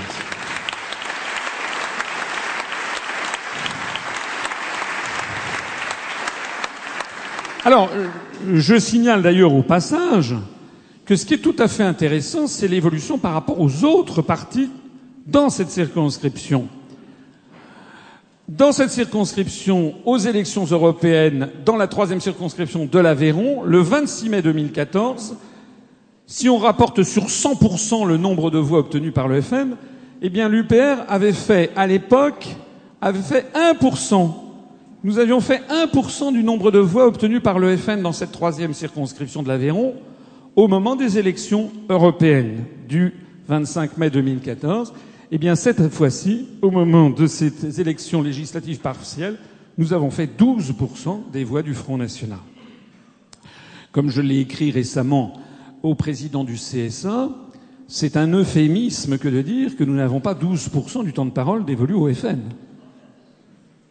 Quand vous pensez que le FN, dans cette élection, par rapport aux élections européennes, est passé de 18,8 à 15,5, Évidemment, 15,5 c'est beaucoup, mais il est passé de 18,8 à 15,5 alors que le nombre de listes, il y avait 22 listes ou 25 listes au moment des européennes, et là il y avait 7 candidats. Ben, c'est une contre-performance pour le Front National, hein. objectivement. C'est une sacrée contre-performance pour le Front National. Et nous, avec 12%, évidemment, c'est encore 12%, mais on a 0% du temps de parole donné au FN qui passe sur toutes les télés, toutes les radios, tout le temps. Ça témoigne d'ailleurs du fait que la société française, ne, on est, le, FN a fait le, maximum de ses voix. C'est-à-dire qu'on entendrait parler Madame Le Pen 24 heures sur 24 sur toutes les radios, toutes les télévisions. On n'en est d'ailleurs pas loin quand il s'agit de BFM. Eh bien que euh, le, gain de voix serait marginal, n'existerait plus. Elle a fait le maximum. Alors que nous, Mais tous les, possibles nous sont ouverts puisque nous, on parle jamais de nous. Alors ça, c'est pour le FN. Si on prend la comparaison avec Debout la République de M. Dupont-Aignan, dans cette circonstance, qui lui aussi a baissé, nous on est passé de 0,18 à 1,86, alors que Dupont-Aignan et DLR sont passés de 3,41 à 3,35. Ils se sont effrités. Ça veut dire que le 26 mai 2014, nous représentions 6% des voix obtenues par DLR dans cette circonscription. Et le 6 septembre 2015, nous avons euh, représenté 56% des voix de DLR, alors que M. Dupont-Aignan passe régulièrement, moins que le Front National, mais passe régulièrement sur euh, toutes les télévisions et toutes les radios, alors que vous avez remarqué que je n'y suis jamais. Je pourrais présenter également le pourcentage par rapport au front de gauche. Hein. on est passé à peu près de quelque chose comme 4% à 25%, ou bien par rapport à ELV, on a atteint 92% des voix de ELV dans cette circonscription. Alors, ceci nous permet d'aborder les élections régionales, j'en parlerai dans un instant, avec un bilan qui n'est plus le même que si nous ne nous étions pas présentés à ces 15 élections au cours de cette année 2015. Parce qu'actuellement, nous avons participé donc à 14 départementales plus les législatives partielles, et ça nous donne une moyenne de l'ordre de 1,7-1,8%. C'est plus la même chose que 0,41. Ça veut dire qu'actuellement, objectivement, nous représentons, quand il y a des élections où il y a une dizaine de listes, on fait à peu près 1,7, 1,8. Hein, ça n'est plus un parti marginal. C'est un petit, c'est un mouvement qui a des scores encore faibles, mais si on reprend, si on divise le nombre de voix que nous obtenons par le nombre de minutes sur TF1, on obtient l'infini. Alors les raisons du succès, parce qu'on peut parler d'un succès. D'ailleurs, ceux qui étaient là, enfin je crois que tout le monde était là, aujourd'hui, les participants, je l'ai dit tout à l'heure, étaient quand même tout à fait stupéfaits de voir ce qu'ils découvraient. Parce qu'ils sont dit, mais qu'est-ce que c'est que ça? Euh, On m'avait pas dit ça. On m'avait pas dit qu'il y avait autant de monde qui pouvait se réunir. On était quasiment à 500 personnes euh, cet après-midi pour cette table ronde sur la Russie. Euh, avec, je me permets de le signaler, la présence du numéro 2 de l'ambassade de Russie, qui, euh, qu'il vous n'avez jamais vu à une université d'un autre parti politique. Hein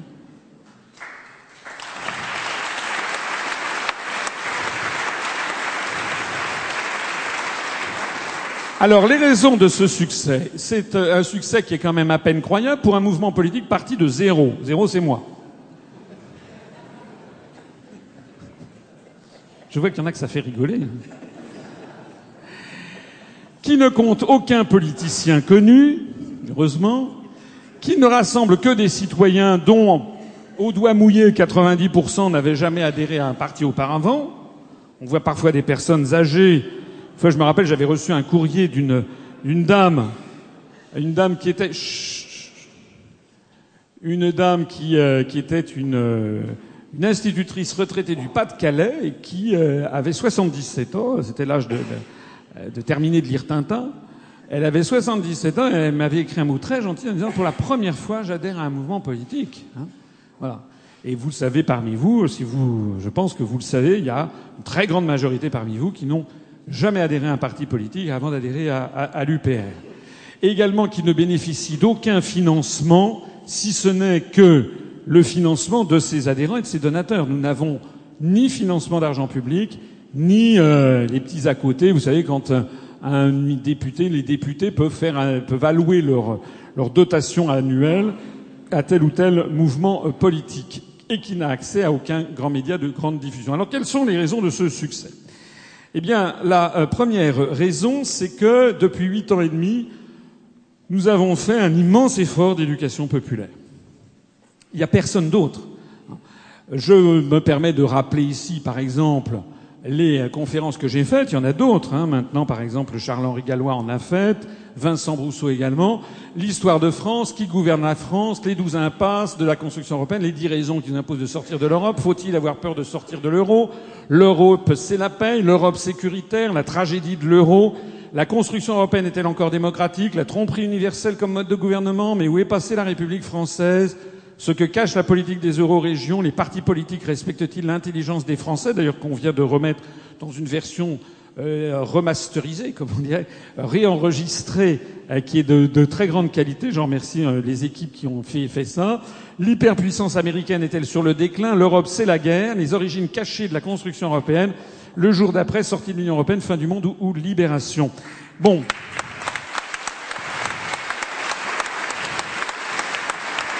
Tout ceci peut être vu sur Internet, notamment sur notre site. Ces conférences, j'en ai fait à Ponto-Combo, à Londres, justement, pour des expatriés. C'est des photos prises sur place. À Athènes, lorsque nous avons été invités au congrès de, de l'EPAM, qui est un parti un petit peu jumeau du, du nôtre, qui d'ailleurs est, en, est, en, est en guerre totale avec, euh, avec Syriza. Et, et puis euh, à Strasbourg, ici à l'Institut d'études politiques, au total, j'ai fait plus de 420 conférence depuis huit ans et demi. Je suis fatigué.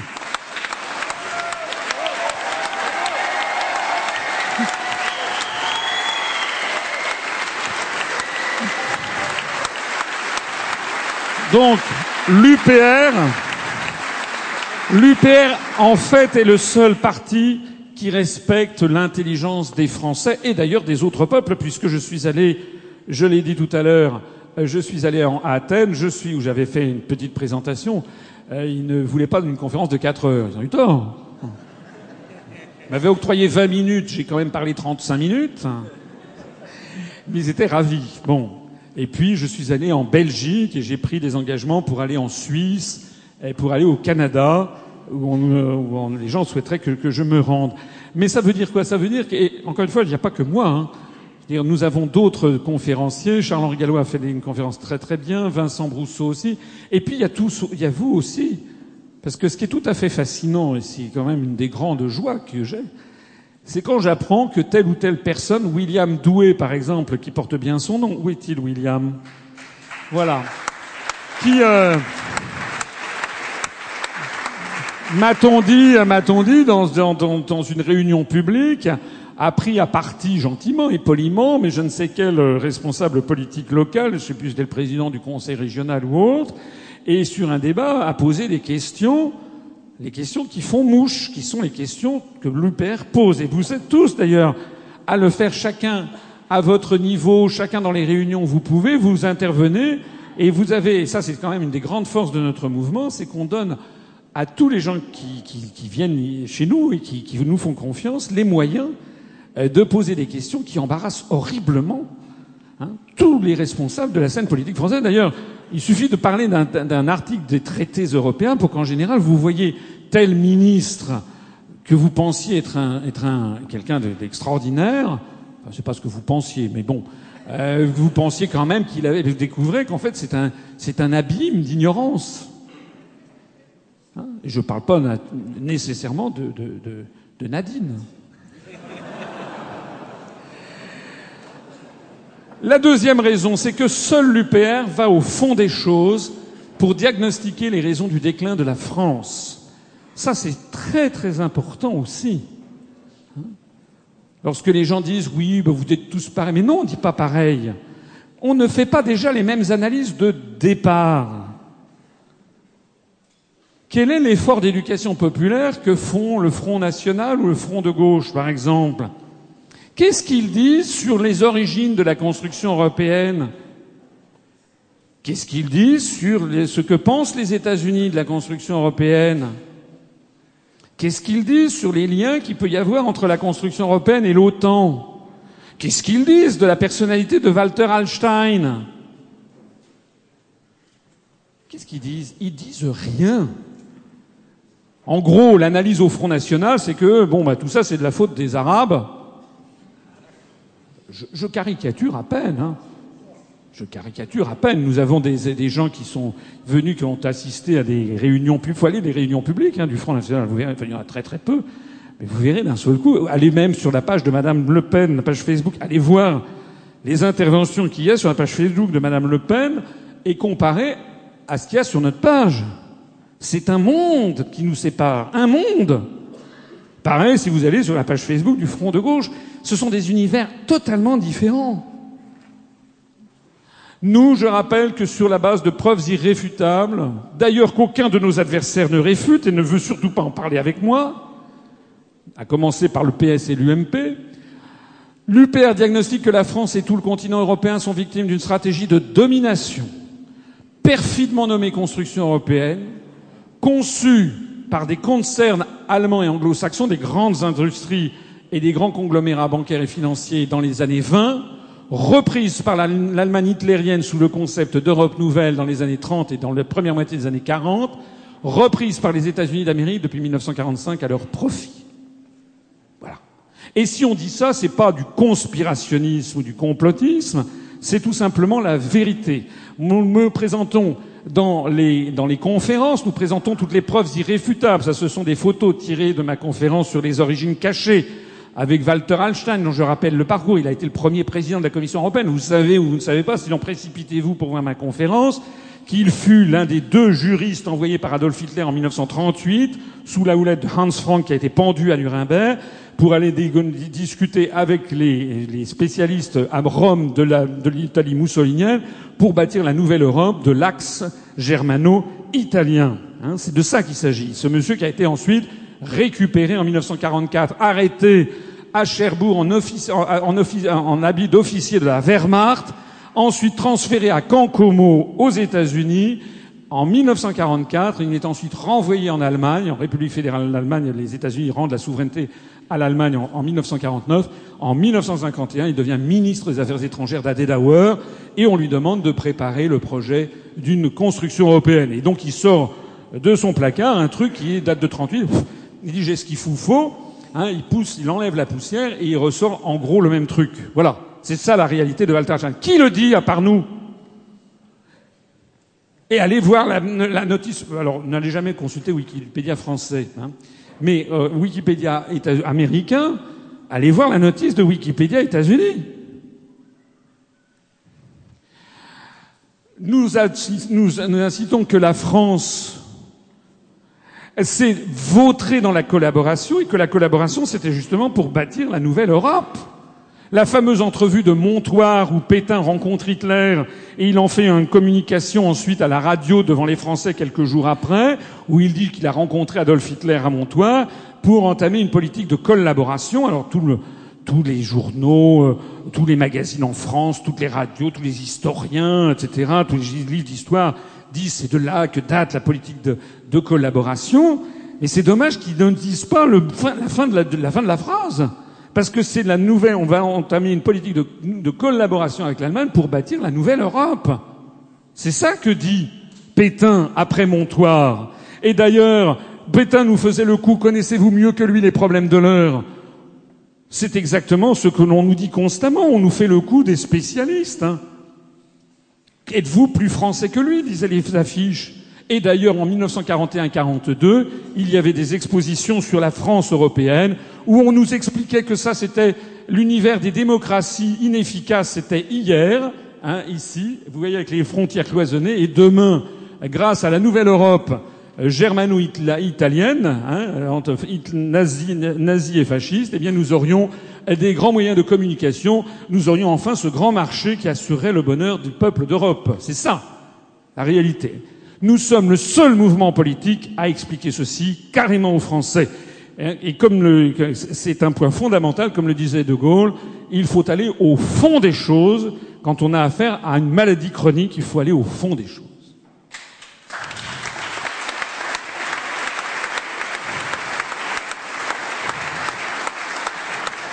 Je vous renvoie à ma conférence, parce qu'il faut que j'avance, la conférence sur les origines cachées, notamment où je montre que ça c'est une carte postale de 1942 que j'ai trouvée dans une brocante qui a été vendue à la deuxième exposition La France européenne à Paris au Grand Palais.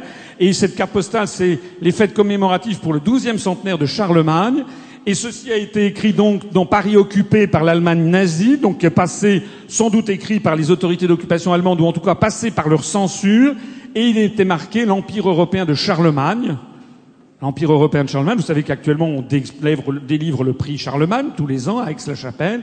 Et lisez, ça parce qu'il faut, faut se pincer pour le croire quand on pense que ça a été écrit en 1942. Douze siècles avant que s'esquisse aujourd'hui la communauté européenne. Charlemagne avait réuni sous son sceptre les principaux pays de l'Europe, ce qui est complètement faux. Charlemagne n'avait pas les îles britanniques, pas la Scandinavie, n'avait pas la Prusse, n'avait pas l'Europe de l'Est. C'est complètement faux. C'était un truc qui était centré sur la Belgique, euh, la France, enfin la Belgique actuelle, la Flandre actuelle, l'Allemagne euh, rhénane, la France et le nord de l'Italie. Hein. Son empire n'était ni allemand ni français, il était européen, anachronisme complet également. Après sa mort, ce premier essai d'Union européenne, après sa mort, ce premier essai d'Union européenne, c'est écrit en 42, était détruit et durant près de mille ans, les nationalismes s'entrechoquèrent dans un esprit de rivalité. C'est dit pas beau. L'Allemagne nazie qui s'indigne que les nationalismes s'entrechoquent et qu'il faut construire l'Union européenne. C'est exactement le même discours que celui qui nous est servi aujourd'hui.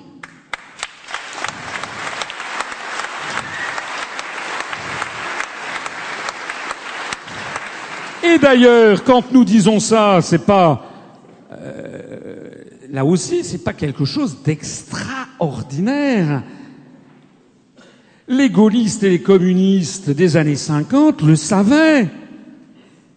L'un des drames de la société française, de la société actuelle politique française, c'est que le parti gaulliste, le, le mouvement d'opinion gaulliste, a été infiltrés de l'intérieur par des forces européistes et ont tué le gaullisme de l'intérieur, l'UMP n'a plus rien de gaulliste.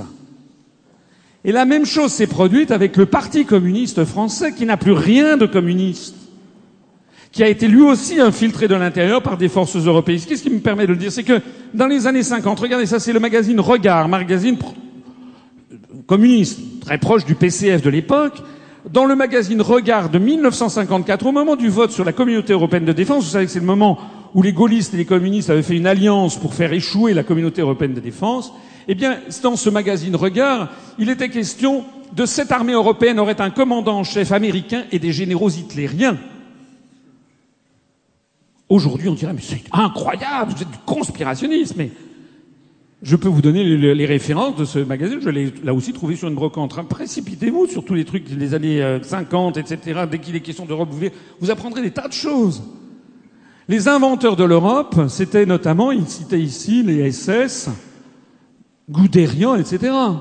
Donc les communistes français qui étaient, qui avaient été, euh, vous savez, qui avaient payé un, très lourd tribut, c'est le moins que l'on puisse dire, à la résistance. Ils s'étaient fait appeler dans les années d'après-guerre le parti des fusillés et à juste titre.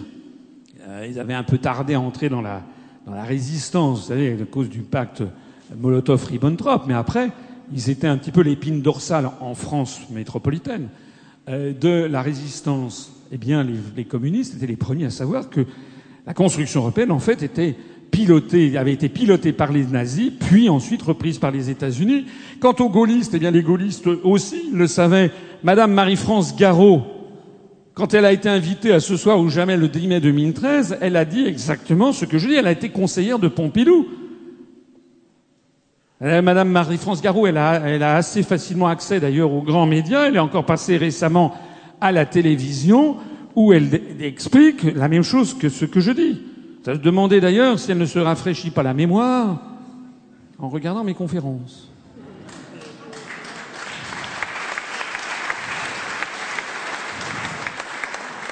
Peut-être sa mémoire d'ailleurs est-elle un petit peu à géométrie variable, parce que quand le, un journaliste lui demande s'il n'y a pas sur la scène politique française un parti politique euh, qui pourrait nous sortir de la panade, elle dit non, vraiment, je ne vois pas.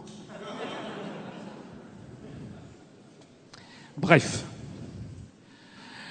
Nous, nous sommes les seuls qui disons que l'Union européenne et l'OTAN sont les deux faces de cette stratégie impériale américaine qui vise à mettre hors jeu l'ONU à vassaliser l'Europe, à dominer le monde par des guerres illégales. Nous avons eu, euh, je suis très très satisfait, je pense que vous aussi, de la, la table ronde qui a eu lieu cet après-midi, qui était vraiment tout à fait de haute tenue, tout à fait intéressante. On a appris des tas de choses, on a vu des personnalités différentes s'exprimer, chacune avec leur euh, talent, leur personnalité, c'était vraiment très très bien. Tout ceci n'a fait que confirmer ce que seul l'UPR dit. Avez-vous déjà entendu le Front National ou DLR qui ne proposent ni l'un ni l'autre de sortir de l'OTAN, pas plus qu'ils ne proposent de sortir de l'Union européenne. Est-ce que vous les avez déjà entendus dire que l'Union européenne et l'OTAN, c'est la même face, c'est les deux faces de la même monnaie de vassalisation par Washington? Jamais. Jamais. Hein, appliquer la grille de Tsipras que je vous ai dit tout à l'heure pour voir, pour démasquer les menteurs. Hein. c'est pourquoi nous nous disons que prétendre résoudre les problèmes de la construction européenne en gardant le silence, comme le font tous les partis politiques français sauf nous, sur le fait que ce sont les États-Unis qui la pilotent en sous-main, c'est condamner les Français à ne rien comprendre et se leur proposer sciemment des remèdes inefficaces. C'est ça, la vérité. C'est la deuxième raison parce que tout à l'heure, je parlais avec Xavier Moreau, il a eu une formule que j'ai trouvée assez formidable. Il disait, il était, constatait l'envol de notre mouvement, et il a dit finalement c'est assez normal parce que, disait-il, m'a-t-il dit, la vérité est automotrice. C'était une belle formule, paraît-il qu'il l'a vaguement tirée d'Aristote. C'est-à-dire qu'effectivement, dire la vérité, alors George Orwell l'a dit dans une autre façon, hein, George Orwell disait en ces temps de tromperie universelle, euh, dire la vérité devient un acte révolutionnaire. Mais c'est ça en fait. C'est que les gens qui viennent nous écouter, qui viennent regarder les conférences, ils se disent, ils sont frappés, d'abord parce que ça les choque, parce qu'ils voient des choses qu'on ne leur avait jamais dites, ils sont parfois bouleversés, parfois indignés, mais ils sont titillés quelque part et ils vont se renseigner. Quand ils découvrent le poteau rose, c'est-à-dire quand ils découvrent que effectivement ce que nous disons c'est la vérité, eh bien ils adhèrent à l'UPR. Je pense que c'est la raison pour laquelle nous avons de plus en plus de monde à chacune de nos réunions.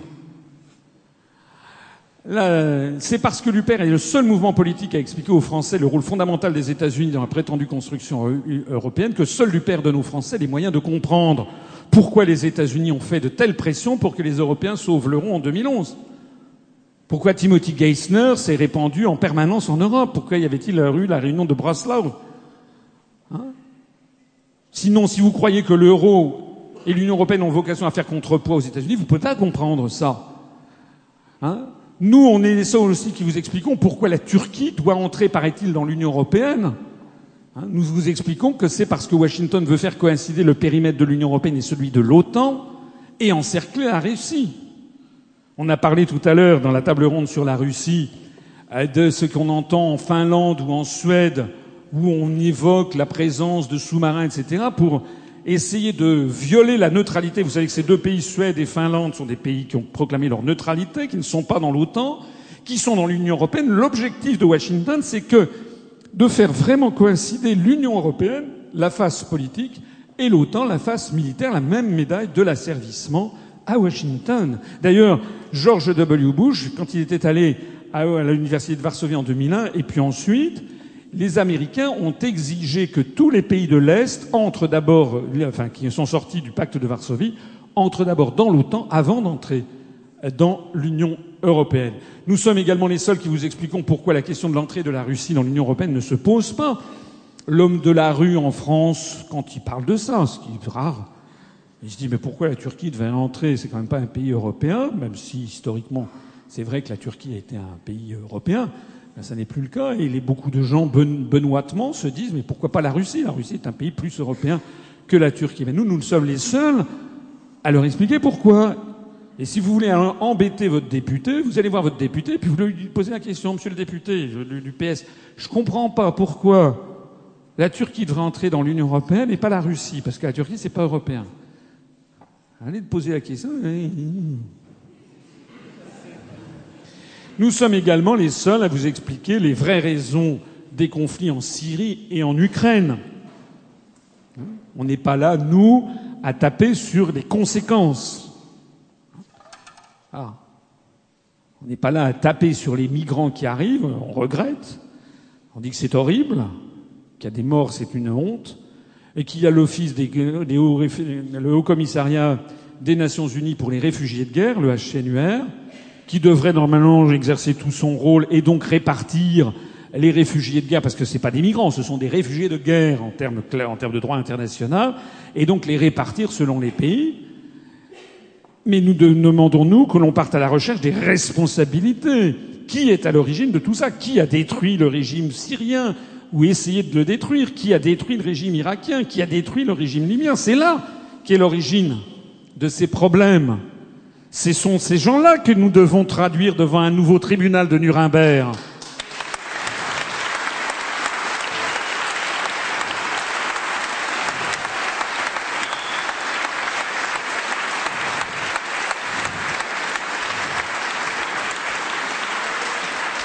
Nous sommes aussi, nous sommes aussi les seuls qui expliquons les vraies raisons du grand marché transatlantique.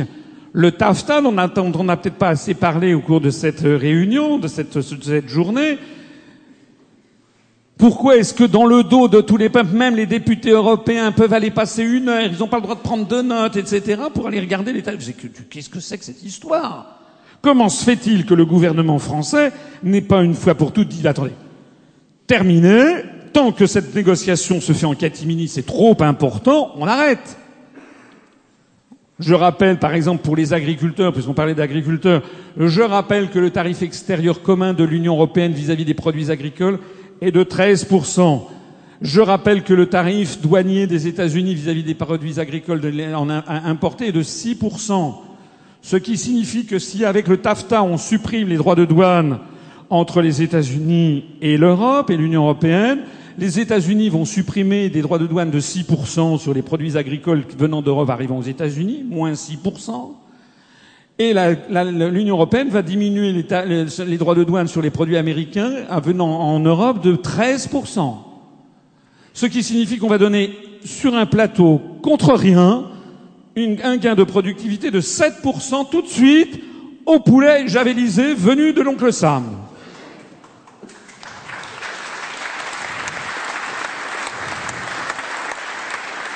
Et je dis, et nous disons qu'il s'agit d'un nouvel étage dans la fusée d'asservissement, puisque, au bout du compte, il s'agit bien que l'ensemble de l'Europe soit phagocyté par le boa euh, euh, américain qui se voit bien en train d'avaler, de transformer le continent européen à son image, Hein, c'est-à-dire d'en faire un continent entièrement colonisé, et d'ailleurs dont il faut que les régions aient la taille de la Virginie occidentale, c'est la raison pour laquelle on fusionne les régions en France, et que à l'intérieur des régions, il y ait des, des, entités qui aient la taille de comtés américains. C'est la raison pour laquelle on veut de force supprimer les départements en France et fusionner les communes dans des communautés de communes qui auront la taille des comtés américains. Voilà la clé de la compréhension de la situation. C'est nous également donc qui donnons les vraies raisons de la politique dite des euro-régions. On en a parlé tout à l'heure pendant la réunion euh, de la table ronde sur la Russie, hein, sur la volonté de parcelliser, de morcelliser le divide and conquer des États-Unis. Que disent tous les autres partis politiques français de ces sujets? C'est pas, pas de la gnognotte. C'est l'essentiel. C'est notre avenir à nous tous si vous me le permettez, d'être un tout petit peu quand même euh, affectif et peut-être un chouïa grandiloquent, mais c'est quand même ce que nous devrions tous penser. Est-ce que vous ne pensez pas de temps en temps à vos grands-parents, à vos arrière-grands-parents, ceux que vous avez connus Est-ce que vous ne croyez pas qu'il y aurait de quoi avoir honte de ce que font les Français en ce moment, c'est-à-dire de laisser tomber la France vis-à-vis des 40 générations qui se sont battues pour avoir le pays des hommes libres. Est-ce que vous ne croyez?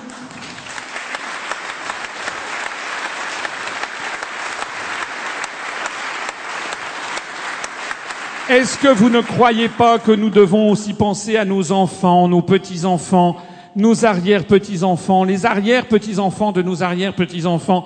Que sera la France en 2200 ou 2300 Qu'est-ce qu'ils porteront comme regard sur la génération de 2015 C'est à ça qu'il faut penser, s'inscrire dans une chaîne de générations.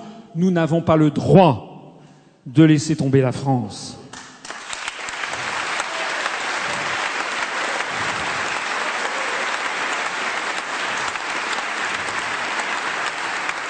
Les médias asservis expliquent-ils toutes ces raisons que nous venons d'expliquer? Non. Les partis politiques en parlent-ils? Non, ils ne disent rien. Or, les Français en ont assez qu'on les prenne pour des abrutis. Ils sont de plus en plus avides de comprendre vraiment pourquoi la France va si mal. Les conséquences, c'est le discrédit des partis traditionnels qui ne cessent de grandir. C'est un champ de ruine, la politique française. Hein. Entre la, entre le, je sais pas moi, cette, cette, tragédie d'Échille, d'Echille au petit pied, qui se passe au Front National, où c'est toute la smala qui se déchire voilà, sur la place publique entre le père, la fille, la petite fille, la grand-mère, le chat, le gendre et j'en sais, je sais plus quoi, jusqu'à l'extrême gauche où le NPA est en voie de d'anéantissement, en passant par ELV où tout le monde s'en va, en passant par le Parti socialiste où les haines sont cuites et recuites et recuites et re-recuites, l'UMP devenu LR et qui paraît-il voit le nombre de ses adhérents s'effondrer, hein, ou d'ailleurs à l'université de, de, de, des Républicains, euh, vous avez vous n'avez pas les mêmes débats qu'ici, hein. À l'université des Républicains, vous avez eu M. Sarkozy qui est arrivé, qui a dit oui, la France a toujours soutenu les dictateurs.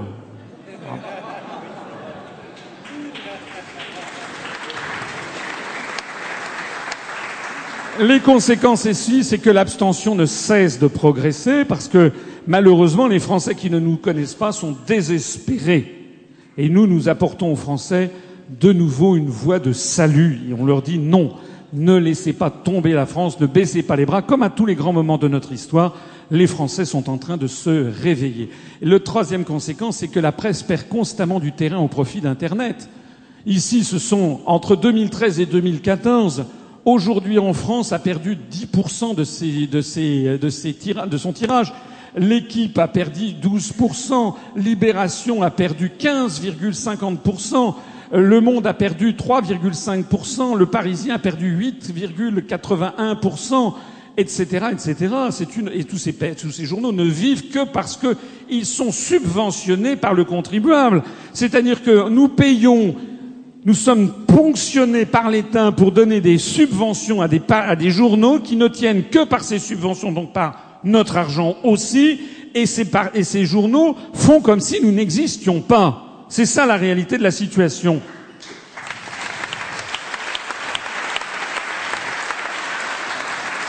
Je signale en tout cas que les vidéos des conférences de l'UPR tout confondues ont été visionnées plus de 4 millions de fois sur Internet, toutes conférences et serveurs cumulés.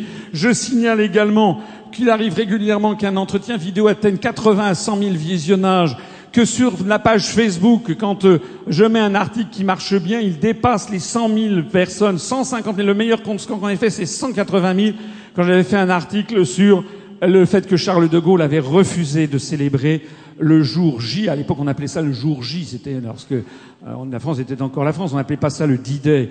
Le 6 juin 1964, De Gaulle avait refusé d'aller célébrer le jour J. Et j'expliquais, parce que ça c'est caché aux Français, pourquoi De Gaulle? Avait refusé d'aller célébrer le jour J le 6 juin 1944. Hein, parce que ce qu'il faut savoir, c'est que De Gaulle avait été tenu à l'écart. Il ne savait pas qu'il allait y avoir le débarquement des Anglo-Américains en Normandie. Churchill, saisi d'un scrupule, quelques une heure ou deux avant le débarquement, l'a appelé, lui dire, je vous signale que le débarquement c'est pour aujourd'hui. Évidemment, De Gaulle est entré dans une colère noire, d'autant qu'on avait prévu qu'il n'y ait pas de bateau pour aller, euh, pour aller sur place. Et ce que De Gaulle a découvert, c'est que les Américains, ce cher Roosevelt, avaient prévu qu'on allait remettre au pouvoir euh, le maréchal Pétain, avec Pierre Laval et Édouard Herriot et que la France allait être placée sous autorité d'occupation, un gouvernement d'occupation avec une monnaie d'occupation. C'est ça que De Gaulle a compris. Voilà la réalité de la situation. Le site internet de l'UPR est désormais l'un des sites les plus consultés de tous les partis politiques français, je l'ai dit tout à l'heure. Ça veut dire que désormais, quand vous voyez que Libération, par exemple, ne tire plus qu'à 89 000 exemplaires, que sur les 89 000 exemplaires, il y en a des milliers qui sont distribués aux, universités, aux facs, aux grandes écoles, dans les compagnies aériennes, et qui en veut, euh, non, non, on en a trop, etc. En réalité, les gens qui achètent le journal Libération, il y en a peut-être plus que 20 000. C'est Paris, Lyon et Marseille, en gros. Hein? Donc nous, maintenant, en fait, en fait, on peut très bien se passer du journal Libération. Voilà.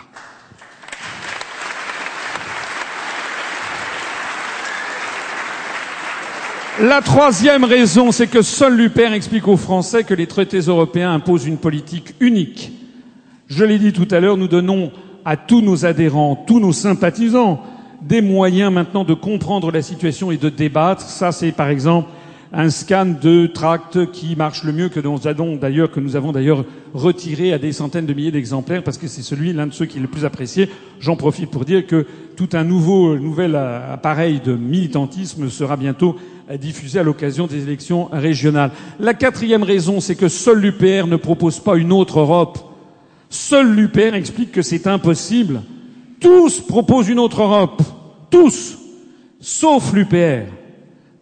Nous nous expliquons qu'il y a un article, l'article 48 du TUE, qui impose l'unanimité. Donc pour avoir une autre Europe, il faudrait que le Royaume-Uni, les Pays-Bas, le Luxembourg acceptent la fin de la libre circulation des capitaux, par exemple, pour mettre un terme aux délocalisations. Or, c'est impossible parce que c'est c'est un élément clé de leur production de richesse. Je rappelle que le PIB de la City, City c'est 25% du PIB britannique. Je rappelle que le Luxembourg ne vit que des mouvements de capitaux et des, mouvements financiers. Ils ont une possibilité de blocage en étant tout seuls. Donc il n'y aura jamais une autre Europe sur ce plan-là. Nous rappelons également que le Portugal, le Royaume-Uni, les pays de l'Est, il faudrait qu'ils acceptent la fin de la subordination à l'OTAN pour avoir une autre Europe qui serait une Europe européenne non soumise à Washington. Mais le Portugal, le Royaume-Uni, les pays de l'Est, pour eux, c'est la clé de voûte de leur doctrine de défense nationale. On l'a d'ailleurs appris euh, tout à l'heure, hein, on en parlait. en, Suède, même la Suède et la Finlande qui ne sont pas dans l'OTAN, il y a toute la, la hiérarchie militaire qui rêve d'y entrer. Il faudrait que l'Allemagne, la Finlande, les Pays-Bas acceptent une gestion beaucoup plus inflationniste de la BCE, alors que la solidité de la monnaie est au cœur même de leur consensus national. Ce qui fait le consensus numéro un en Allemagne, c'est une monnaie solide. Ils ne veulent plus jamais revoir les affres de 1923 avec une monnaie qui a disparu. D'ailleurs, dans la tombola, il y aura parmi les lots des billets très impressionnants de l'inflation de 1923 en Allemagne. Allez acheter votre billet de tombola.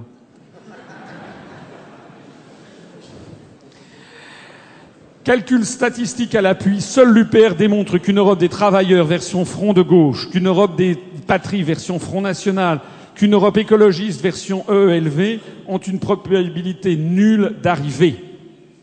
La cinquième raison, c'est que seul l'UPR a une vision juste, lucide, pacifique du monde du XXIe siècle.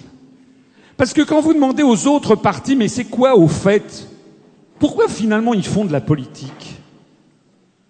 Pourquoi ils veulent être président de la République, Premier ministre, ministre, à part faire plaisir à papa-maman Ou épater les copains Mais pourquoi ils veulent C'est quoi? Quel est l'objectif? Se mettre de l'argent dans la poche, avoir une voiture avec un tableau de bord en loupe d'orme, des sièges en cuir profond, un officier des VO pour vous protéger et un gyrophare. Mais à part ça, c'est quoi leur vista?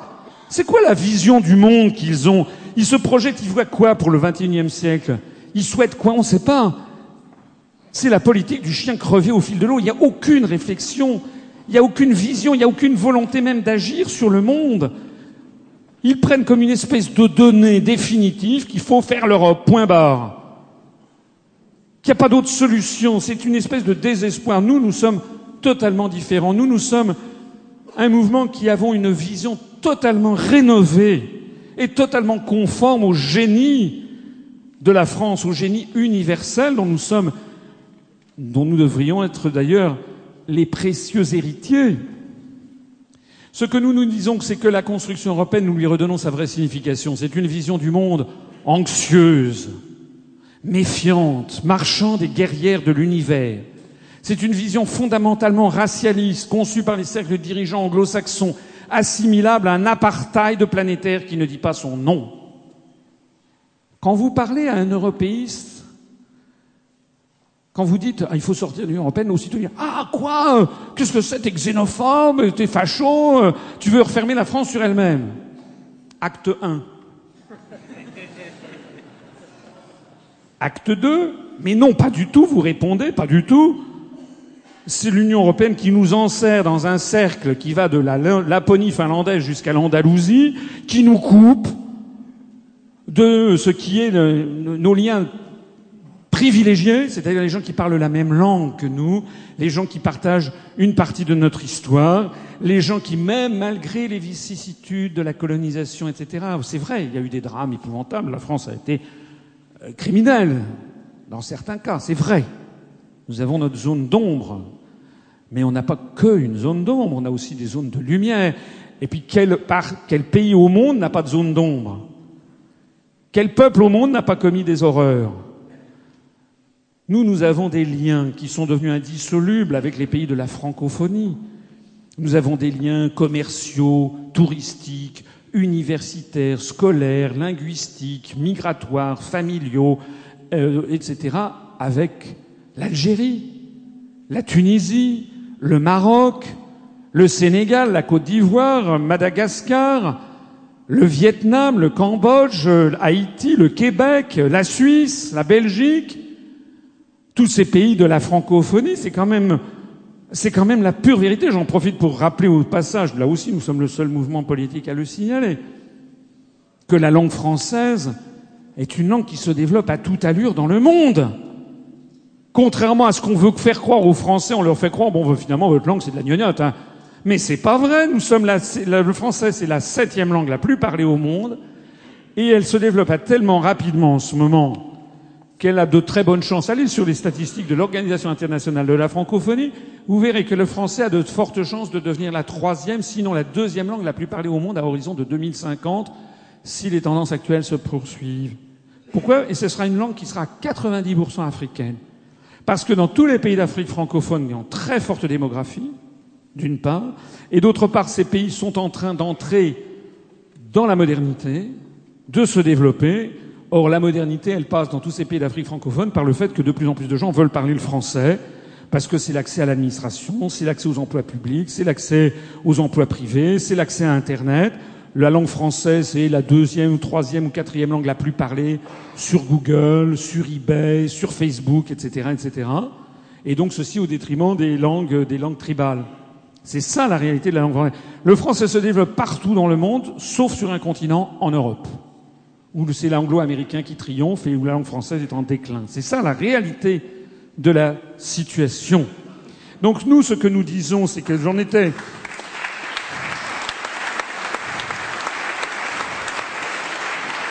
J'en étais donc à mon acte 2, je disais acte 2, vous répondez à votre interlocuteur, mais non, en fait la France doit se rouvrir sur le monde, elle doit retrouver son rayonnement universel, elle doit travailler, négocier, avoir des projets communs avec les Chinois, les Algériens, les Argentins, les Japonais, les Indiens, les Québécois, les Australiens et puis les Malgaches, etc. C'est ça le monde d'aujourd'hui. Acte 2. Acte 3. L'européiste qui vous avait taxé de xénophobe cinq minutes avant se récrit en disant Mais quoi? Mais tu n'y penses pas? Mais on va être envahi par les Arabes On va être envahi par les Noirs, par les Chinois Tu n'as pas vu le péril jaune D'un seul coup, vous découvrez que celui qui vous donnait des leçons d'ouverture sur le monde, en fait, participe de cette vision anxieuse et méfiante. Mais moi, je voulais vous dire, moi, j'ai vécu au Japon. J'ai vécu au Japon. Qu'est-ce que vous voulez que je fasse de ça, moi?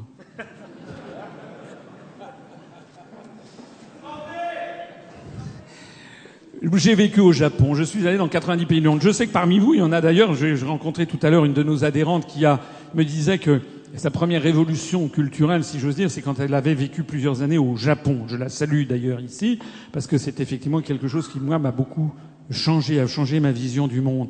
Elle a eu la gentillesse de dire que la deuxième révolution culturelle, c'était l'UPR. Donc, euh, moi, excusez-moi, euh, je n'ai pas peur des Japonais. Je n'ai pas peur des Chinois. Moi, j'ai des amis chinois. Ah. Je n'ai pas peur des Arabes. Je n'ai pas peur des Noirs. Je n'ai pas peur des Russes. Je n'ai même pas peur des Bretons. Je suis d'ailleurs à 25% de sang breton. Le monde de demain, c'est le monde d'aujourd'hui.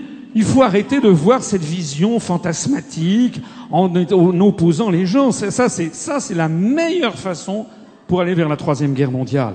Ce discours qui consiste à non, c'est pas ça le monde du XXIe siècle qui se bâtit sous nos yeux. D'ailleurs, qui, enfin, maintenant, il y a énormément de Français qui ont traversé les océans. Il y a énormément de Français qui sont allés passer un week-end à, à Djerba en Tunisie ou à Marrakech, pour ne pas dire euh, en Thaïlande. Le monde s'est complètement modifié. Les gens, qu'est-ce que c'est que cette vision euh, obsidionale, hein, comme on dit en français? Ça vient du mot grec qui veut dire le siège. Cette vision, on a l'impression d'être assiégé. Nous nous disons également que la construction européenne, c'est une vision ingrate, irrespectueuse, cynique, dépourvue d'affection et de mémoire vis-à-vis de tous les peuples historiquement liés à la France et de tous ceux qui mettent leur espoir dans le symbole de liberté et d'émancipation de la République française. Je répète régulièrement, euh, à temps et à contre-temps, comme on dit dans l'Église, je répète régulièrement qu'ils ne devons jamais oublier qui est-ce que l'armée française a envoyé au chemin des dames en 1916 hein, 16 et 17, à Verdun, au chemin des Dames. C'était les troupes, notamment, pas eux, pas uniquement que, bien entendu, mais il y avait aussi les troupes africaines. Il y a même eu, en juin 1917, une journée spécialement consacrée aux troupes coloniales qui s'étaient fait tuer. Les tirailleurs sénégalais, ça vous dit quelque chose? Et à Monte Cassino, qui est-ce qu'on a envoyé se faire tuer si ce n'est des Algériens qu'on a fait monter au créneau? Pas seulement eux, bien entendu.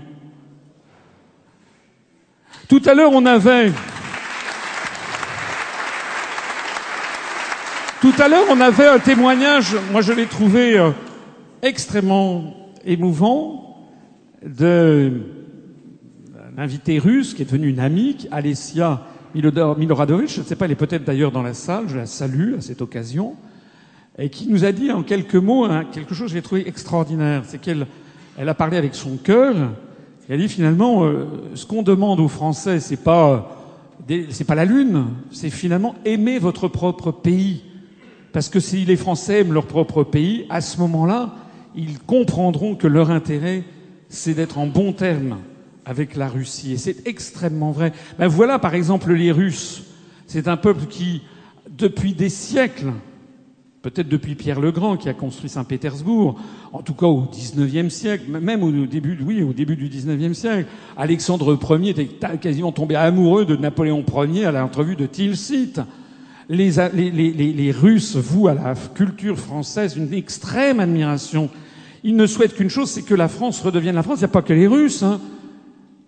J'ai beaucoup voyagé, j'ai beaucoup rencontré de chefs d'État, pas personnellement, mais j'étais dans l'entourage de François Mitterrand ou de Jacques Chirac, François Mitterrand sous la cohabitation. J'ai accompagné le ministre du Commerce extérieur, le ministre des Affaires étrangères. Je répète souvent que j'ai euh, euh, déjeuné euh, avec Nelson Mandela, avec l'empereur du Japon, avec le président de la République populaire de Chine, avec le président de l'Argentine, Carlos Menem, avec le président Chiang Zemin de, de, de Chine. J'ai serré la main de Jean-Paul II, etc. Je dis pas ça pour faire pour faire genre, comme dirait mon fils. Je dis ça simplement parce que je peux témoigner que la France a une image extraordinaire, qu'elle est attendue, désirée par l'ensemble des peuples du monde. Ils veulent que la France redevienne la France, qu'elle soit cette puissance d'équilibre, de rayonnement, de bon sens, qui, qui donne un coup d'arrêt à cette folie occidentale entièrement cannibalisée par le monde anglo-saxon.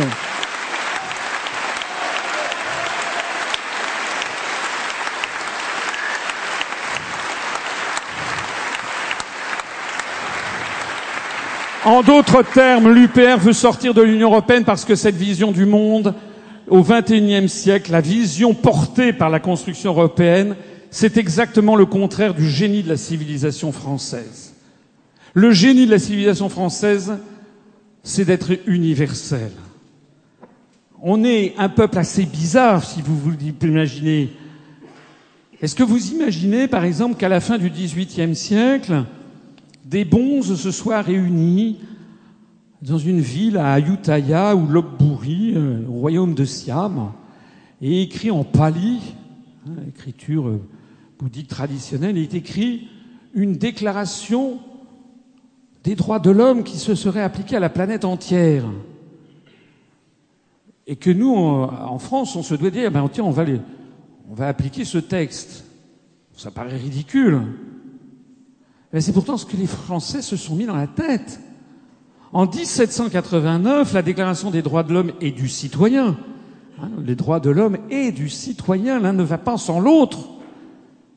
On ne peut pas parler uniquement des droits de l'homme, les droits de l'homme et du citoyen, c'est-à-dire un citoyen éclairé, averti, intelligent. Mais les gens sont intelligents. Ce sont les médias et les partis qui les rendent abrutis. Mais les gens, les Français en particulier, sont un peuple très politique. Eh bien, les Français se sont mis dans la tête de faire des déclarations pour l'univers entier. C'est incroyable. Mais ce qui est le plus incroyable, c'est que finalement, ça a marché.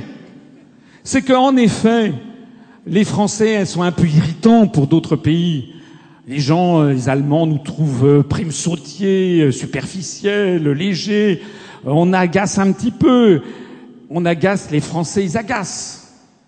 On les compare souvent. Pourquoi on a pris le symbole du coq? C'est Gallus, en, ça remonte à loin. Gallus, c'est un, un, jeu de mots latin, parce que c'est à la fois la Gaule, mais c'est aussi le coq. Bon. Mais c'est sous Louis-Philippe que les Français ont pris le coq comme symbole national. Pourquoi? Parce que le coq, il est là, il fait cocorico sur son, champ, sur son tas de fumier. Alors ça, les autres peuples, ils, trouvent ça incroyable qu'on ait pris ce truc. D'ailleurs, c'était eux qui étaient des critiques qui nous avaient fait, puis on dit, ben oui, on est là, on est sur notre tas de fumier. Alors on agace, on irrite un petit peu, mais finalement les gens nous adorent, à condition que nous soyons Astérix. C'est ça que les gens ils attendent de la France. Ils n'attendent pas que la France domine le monde mais ils savent que c'est quand même une puissance qui fascine par la beauté de ce pays, les nuances de ses paysages, l'extraordinaire variété de ses terroirs, des gens qui la composent, la douceur, la douceur de notre pays. Hein. Douce France, hein, chantait Charles Trenet.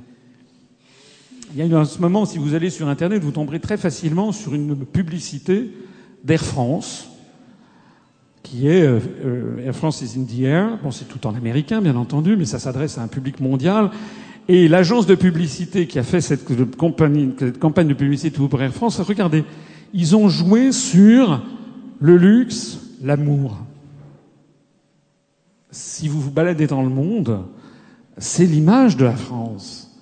Plus la, qualité de, de la gastronomie, des vins, etc plus le patrimoine historique, plus cette espèce de révérence que l'on fait à la France par rapport à son passé. Donc c'est ça que le reste du monde attend. Et c'est donc notre génie, c'est d'être universel. Nous devons donc refuser le principe même de la construction européenne, parce que notre génie, c'est justement pas le génie anglo-saxon. Nous, nous ne sommes pas des gens qui veulent marchandiser toute la planète. Les Français se révoltent à l'idée de breveter le vivant, de taxer les, semences, d'interdire ce que Dame Nature a fait.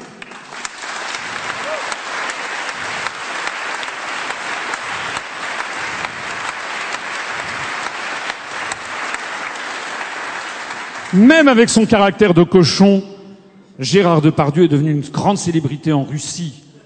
Parce que oui, on a la réputation hein, parfois d'avoir un caractère de cochon. Les, les, étrangers qui viennent en France, à Paris notamment, se disent mais qu'est-ce qu'ils sont euh, Oh les, Parisiens, etc. Ils sont désagréables, etc.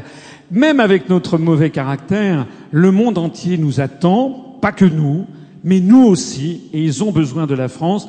Et le génie de la France, c'est de traiter tous les peuples d'égal à égal comme des égaux. On ne doit pas séparer les peuples serviettes des peuples torchons.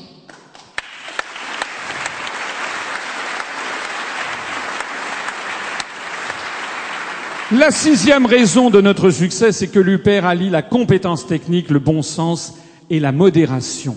L'UPR dérange l'ordre établi, l'ordre européiste établi, parce que c'est un mouvement sérieux. C'est un mouvement jamais outrancier. Même si de temps en temps certains aimeraient que l'on délivre, que l'on bascule dans l'outrance, ça serait la meilleure façon de tuer notre mouvement. Ce qui fait la force de notre mouvement, c'est que c'est un mouvement qui respecte toujours le droit. Parce que le droit, c'est ce qui sépare la barbarie de la civilisation.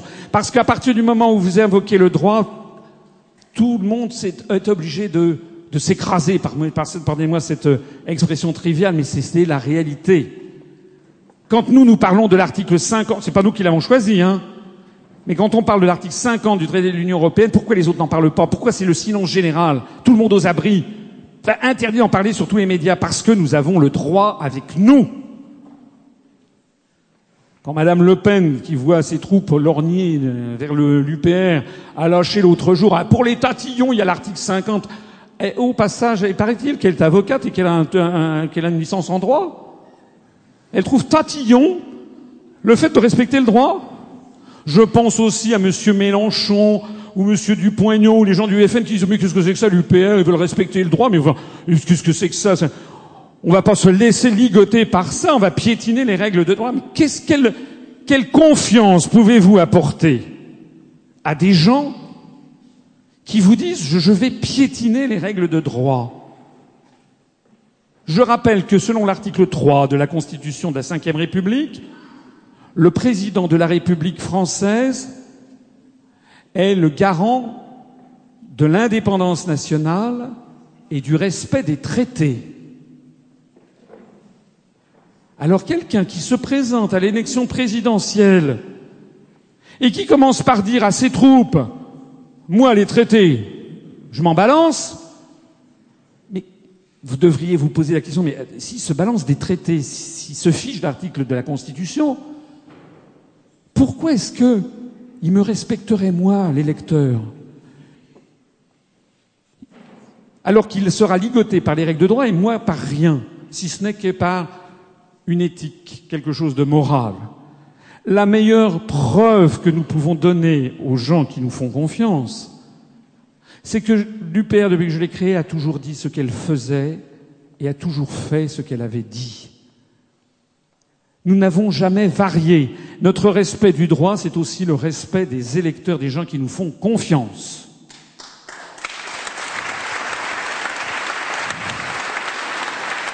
Notre mouvement est un mouvement sérieux, jamais outrancier, dont les analyses techniques sont très fiables, dont l'action s'inscrit dans 15 siècles d'indépendance nationale, deux siècles de tradition républicaine. Vouloir sortir de l'Union européenne n'étant rien une idée folle ou extrémiste. D'ailleurs, nous sommes portés par les événements et par le vent de l'histoire, puisque en 2016 ou 2017, au moment où se profilera l'élection présidentielle en France, le débat fera rage au Royaume-Uni pour ou contre la sortie de l'Union européenne.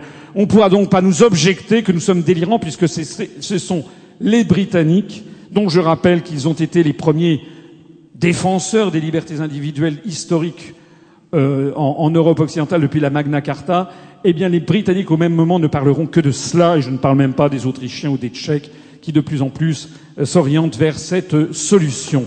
Affirmer que sortir de la France de l'Union européenne l'isolerait du monde est un énorme mensonge. C'est au contraire son appartenance à l'Union européenne et autant qu'il l'isole et salit son image aux yeux de 80% des peuples du monde. La septième raison, c'est que l'UPER garantit la mise en œuvre de ses propositions. L'UPER pourra mettre en œuvre ses propositions parce que ce sont des mesures que les Français peuvent décider par eux-mêmes et tout seuls. On ne dit pas, nous, qu'on va faire une autre Europe, parce qu'il faudrait l'accord des 27 autres et on sait qu'on l'aura jamais. Ce que nous vous proposons, c'est toujours des choses que les Français peuvent décider tout seuls, parce que l'application de l'article 50, les Français peuvent le décider tout seuls. Ils en informeront les autres. Et les autres ne peuvent de toute façon pas s'y soustraire, puisqu'ils ont par avance accepté qu'un État puisse sortir par l'application de l'article 50. Je renvoie à ma conférence le jour d'après, où j'explique par le menu détail comment on faut faire. Le simple fait d'ailleurs que seul l'UPR présente aux Français cette sortie dans le détail alors que les autres ne le présentent jamais montre que les autres n'y ont jamais pensé ni réfléchi, qu'ils ne le proposent pas, ils ne l'ont même pas à l'esprit. C'est là une différence capitale avec donc tous les autres partis politiques qui multiplient les promesses sans jamais préciser que leur réalisation dépend du bon vouloir des 28 autres. La huitième raison, c'est que l'UPR rassemble pour de bon au-dessus du clivage droite-gauche. On n'est pas les seuls. Hein. Il y a d'autres mouvements qui disent on va, pas tous, mais il y a d'autres mouvements qui disent qu'ils vont rassembler au-dessus du clivage droite-gauche. Mais le problème, c'est qu'ils ne le peuvent pas. Ils ne le peuvent pas. D'ailleurs, euh, j'en parlais tout à l'heure, le ministère de l'Intérieur les a classés en divers droite, en divers gauche, ou en droite ou en gauche. Ils ne le peuvent pas parce qu'ils ne s'en donnent pas les moyens. Parce que rassembler les Français au-dessus du clivage droite-gauche, c'est déjà premièrement savoir que c'est extrêmement difficile. Deuxièmement, c'est savoir que ça ne peut pas durer très longtemps. Et c'est normal. Parce que dans tous les peuples, dans toutes les civilisations, il y a une droite et une gauche. Hein. il y a un parti euh, de la conservation, euh, de, de, de, de l'identité, de quelque chose de patrimonial, le parti de la droite avec l'avantage, la conservation, le respect des traditions, etc., mais aussi l'inconvénient, c'est la sclérose, l'immobilisme. Et puis dans toutes les civilisations, dans tous les peuples du monde, il y a le parti euh, de la destruction, de la rage, de la colère, mais aussi de l'innovation, du progrès, de l'avancement. Les Indiens euh, ont d'une certaine façon théorisé ça avec, euh, avec Vishnu et, Shiva. Vishnu qui est un peu le principe de conservation et Shiva qui est un peu le principe de destruction, mais de destruction créatrice et de progrès. Donc nous, on ne dit pas que la droite et la gauche, ça n'existe pas. Hein. La droite et la gauche, ça existe. D'ailleurs, très bien. D'ailleurs, on a un pied droit et un pied gauche. Je ne sais pas si vous avez remarqué. Donc voilà. D'ailleurs, De Gaulle disait, la France, elle n'est ni de droite ni de gauche. La France, c'est les deux. On a besoin des deux. Simplement, nous, ce que nous disons, c'est qu'il y a des moments dans l'histoire, rares, mais qui arrivent. Ah, je vais pas les égrener. Il y a des moments dans notre histoire où, au moment où la France risque de disparaître, où là, on se dit, attention, là, on arrête un petit peu de déconner, on se met tous ensemble, Français de droite et de gauche, on sait qu'on n'est pas d'accord sur des tas de choses, mais il y a quand même un truc sur lequel il faut se battre, c'est qu'on va quand même pas laisser notre pays être détruit. Nous devons défendre ce qui est notre plus grand dénominateur commun, c'est la liberté de la France. Hein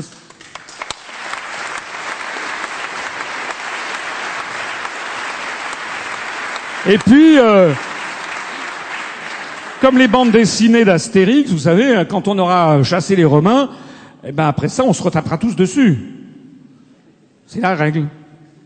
On, on, ligotera le barde aux chênes et on fera un gros banquet avec. Euh, voilà, vous connaissez comment ça marche. Bon, eh ben c'est ça. Donc pour pour faire une alliance au-delà du clivage droite-gauche, eh bien il faut s'en donner les moyens. S'en donner les moyens, c'est ne c'est avoir le souci, et d'ailleurs au Bureau national, j'ai eu le souci quand j'avais proposé au Congrès cette liste, il y a au Bureau national, et puis parmi les principaux responsables de l'UPR, il y a des gens qui viennent de tous les horizons.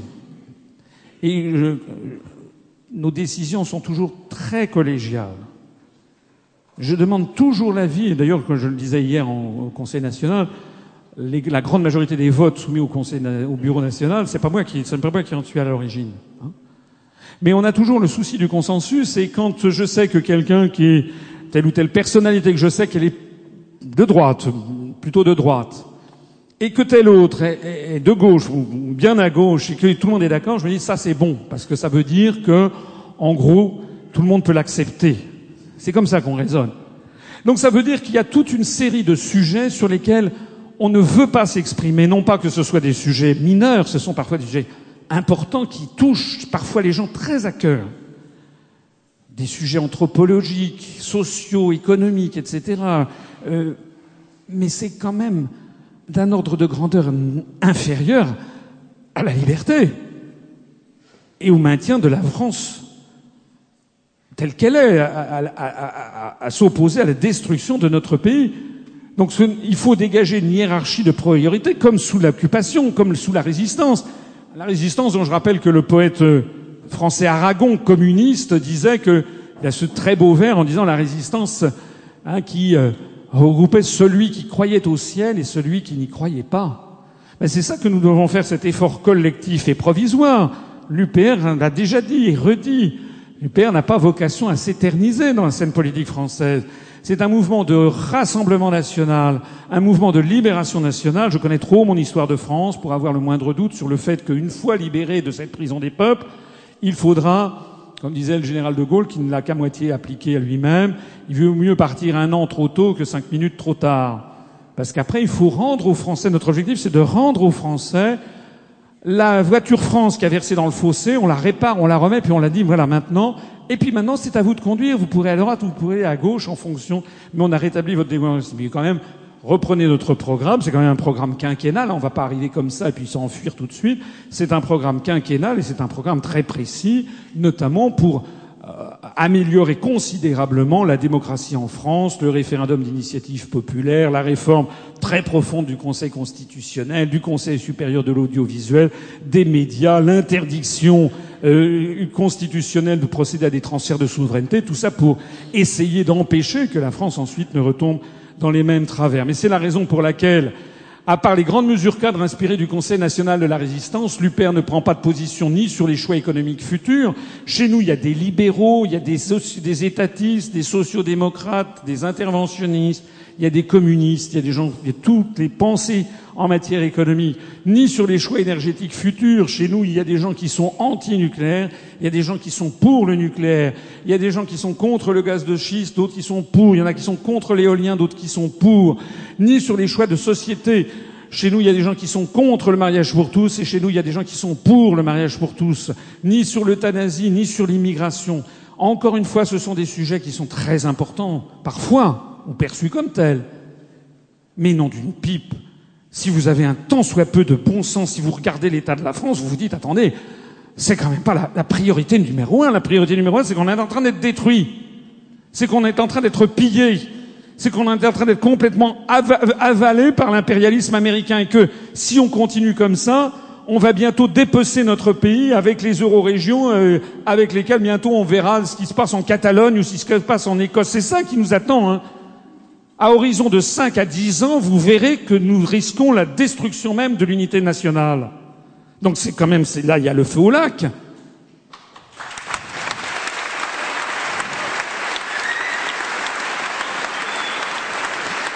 C'est pour cela, c'est pour cela que l'UPR rassemble des Français de tous les bords. C'est un parti de libération nationale, un parti de rassemblement provisoire qui n'a pas vocation à anticiper sur tous les choix que les Français feront démocratiquement. Il serait d'ailleurs absurde de prétendre rendre aux Français la démocratie et dans le même mouvement leur fourguer un programme qui verrouillerait tous les sujets dans tous les domaines.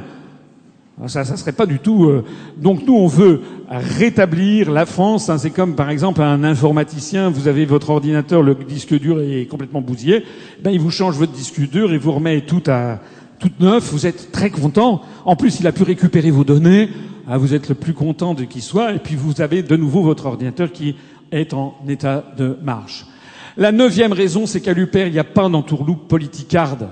L'UPER n'a rien à voir avec tous ces partis où l'on se répartit les rôles pour ratisser large sur la tactique des lieutenants. À l'UPR, vous n'avez pas quelqu'un qui va dire je suis pour la sortie de l'euro, alors que le voisin dira je suis pour euh, rester dans l'euro, le troisième dira je suis pour un euro monnaie commune, le quatrième dira je suis pour que la France, la Grèce, l'Italie et l'Espagne sortent de l'euro, etc., etc. Ça, ça n'existe pas. Ce qui n'existe pas non plus, c'est euh, le, dirigeant qui joue les caméléons. Personnellement, je dis toujours la même chose. C'est un peu euh, fatigant peut-être, mais c'est rassurant aussi. Vous avez des mouvements politiques où le, principal responsable ou des gens qui l'entourent changent constamment, constamment de position sur tous les sujets. On n'y comprend plus rien. Vous voyez qui je veux dire.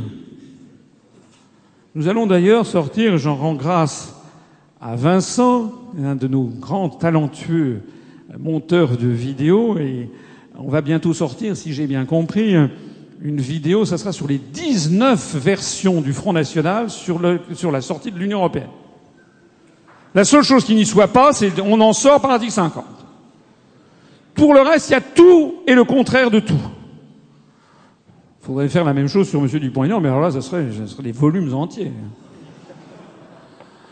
L'UPR dit toujours ce qu'elle fait et fait toujours ce qu'elle dit. Et l'UPR écrit toujours ce qu'elle va faire et fait toujours ce qu'elle a écrit qu'elle ferait. Et puis la dixième raison et la dernière, c'est qu'à l'UPR, nous nous battons, j'ai presque parfois un petit peu un pincement de cœur, je me dis, mais finalement, est-ce qu'on on va pas me prendre pour un, débile profond? Eh ben non. À l'UPR, on se bat pour la France. On ne se bat pas pour des places. La meilleure chose que vous pouvez avoir, la meilleure garantie en la matière, c'est ma propre personne. J'avais, euh, ayant bien travaillé étant petit,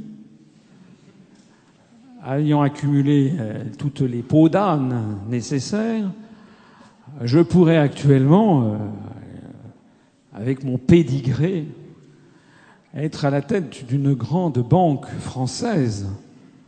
J'ai un camarade du corps administratif prestigieux auquel j'appartiens, qui est à la tête d'une grande banque française, je vous voyez dans les échos, euh, qu'il gagne 260 000 euros par mois.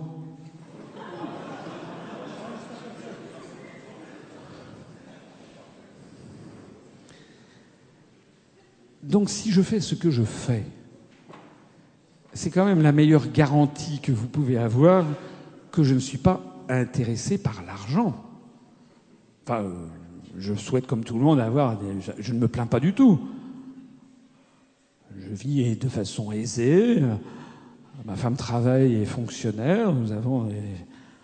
J'ai la chance d'avoir une femme qui ne rêve pas d'avoir une, une rivière de diamants achetée euh, place Vendôme, ni euh, une villa avec piscine à débordement à Saint-Barthélemy. Pourtant, le couple Balkany en vendait une ces temps-ci, je crois. Donc la meilleure garantie que vous pouviez avoir, regardez toujours, c'est encore un proverbe chinois, le poisson pourri par la tête. Regardez les gens qui sont à la tête des partis politiques. Quel est leur parcours? Qu'est-ce qui les motive? Je n'ai pas de Rolex.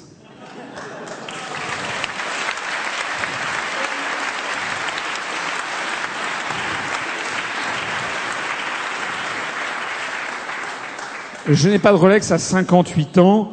C'est la preuve que j'ai raté ma vie. Ça, c'est quand même très important ce que je vous dis. Pensez toujours la personne qui se présente devant vous et qui se présentera à vos suffrages à l'élection présidentielle. Dites-vous, finalement, ce monsieur ou cette dame, qu'est-ce qu'il aurait pu ou qu'est-ce qu'elle aurait pu faire s'il ne faisait pas ou si elle ne faisait pas ce qu'il fait maintenant? Je n'ai pas choisi la voie de la facilité. Hein compte tenu euh, bah, de tout ce que j'avais. Et d'ailleurs, je ne suis pas le seul. Hein.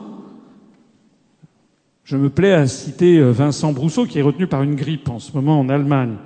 Vincent Brousseau, qui travaillait à la Banque Centrale Européenne, qui gagnait très bien sa vie, comme tous les fonctionnaires qui travaillent dans les institutions européennes, gagnait très bien sa vie. Mieux que moi.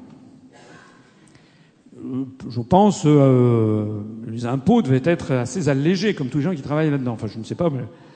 Eh bien voilà, Vincent Brousseau, il a décidé de démissionner. Rien ne l'y forçait, hein, parce qu'il n'en pouvait plus de vivre dans le mensonge et de faire ce que, au fond, il était parti très pro-européen. Il était parti en 99, c'était un germaniste, était très pro-européen, et euh, il voulait, dans son esprit, il fallait faire fusionner la France et l'Allemagne. Comme quoi, eh bien, au bout de 15 ans, il est revenu. Euh, il a, les gens évoluent. Puis il y a des gens qui euh, préfèrent garder, euh, voilà, qui ne vont pas jusqu'au bout de leurs idées. Puis il y en a d'autres. Je lui rends hommage parce qu'il le mérite. Si je ne peux pas continuer à faire le contraire de ce que ma conscience me dicte. Voilà.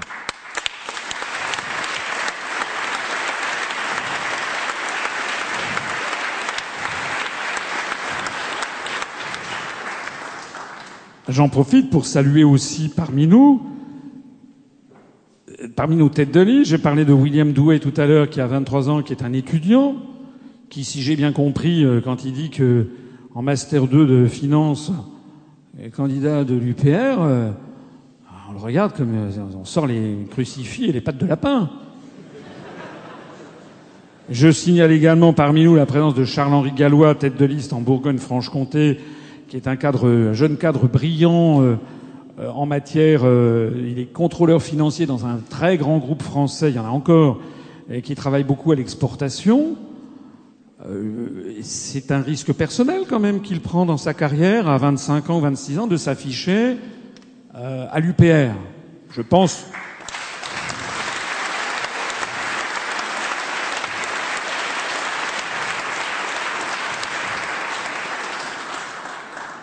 Je pense que c'est un bon investissement quand même. Ne serait-ce que à titre moral, parce que nous, quand on se regarde le matin dans la glace, la chose à laquelle on pense, c'est, enfin moi, c'est ce que je dis, est-ce que je pourrais me regarder dans la glace quand je serai sur mon lit de mort et quand mes enfants ou mes petits-enfants me demanderont des comptes? Voilà. Qui me demandent, qu'est-ce que, papy, euh, que tu as fait euh, pour, euh, pour sauver notre pays? C'est la raison pour laquelle, effectivement, l'objectif de l'UPR n'est pas de permettre à tel ou tel de ses responsables de décrocher un poste de député, de maire ou de ministre. Les citoyens, j'en ai cité quelques-uns parmi les responsables, mais il y en a beaucoup parmi nos adhérents. Hein. Se faire son outing, si j'ose dire, comme on dit maintenant, c'est-à-dire apparaître euh, comme responsable de l'UPR dans un département, ça va pas toujours de soi. Je respecte d'ailleurs infiniment ceux qui, pour des raisons X, Y ou Z, pour des raisons professionnelles ou autres, ne veulent pas s'afficher. Ils le savent, vous le savez, vous m'écoutez. Mais je sais qu'il y en a qui acceptent d'apparaître. Et donc tout ça, on est mu par quoi Hein, nous, ce qu'on apporte dans un premier temps, c'est comme disait Churchill, du sang, de la sueur et des larmes, c'est-à-dire qu'effectivement, on se bat pour notre pays. Et c'est ce très beau proverbe chinois que j'aime à citer, c'est lorsqu'un État est en proie au chaos, c'est alors qu'apparaissent des dirigeants intègres.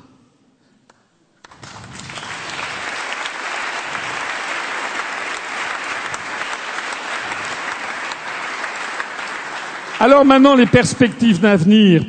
Les perspectives, ce sont les élections régionales. Ça, c'est la carte des 22 régions métropolitaines jusqu'au 31 décembre 2015, qui, à partir du 1er janvier, vont se devenir 13 régions métropolitaines. Eh bien, nous avons décidé de nous présenter aux élections régionales, je l'avais laissé entendre tout à l'heure. Ce qu'il faut savoir, c'est que nous présentons 12 listes en France métropolitaine, avec euh, Jean-Christophe Loutre en région Normandie, qui est parmi nous, je crois. avec euh, Éric Mascaro, qui est en région Nord-Pas-de-Calais, Picardie, qui est parmi nous.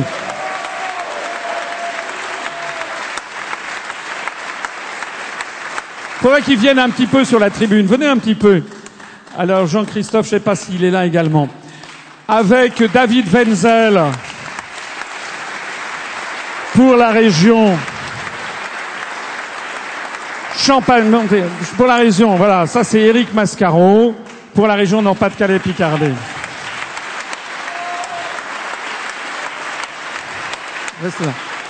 Jean-Christophe Loutre pour la région Normandie. David Wenzel pour la région Champagne, Ardennes, Lorraine, Alsace. Il arrive.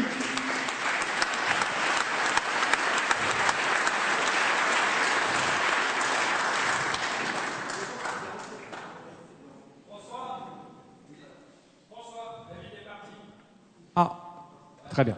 Donc il était là tout à l'heure, malheureusement il a dû repartir. Jean-François Gourvenec pour la région Bretagne.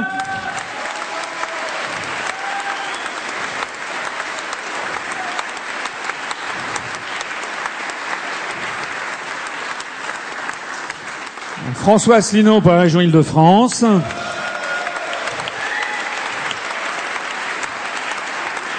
Charles-Henri Gallois pour la région Bourgogne-Franche-Comté.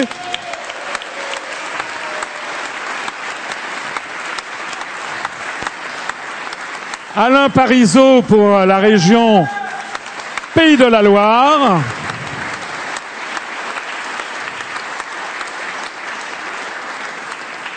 Thierry Fouquiot pour la région Centre-Val de Loire.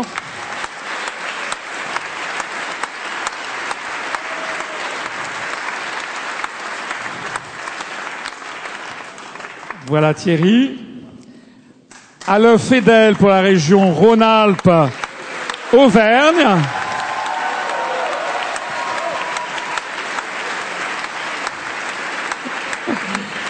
William Douai pour la région Aquitaine, euh, Limousin, euh, Poitou-Charentes, etc., euh, etc.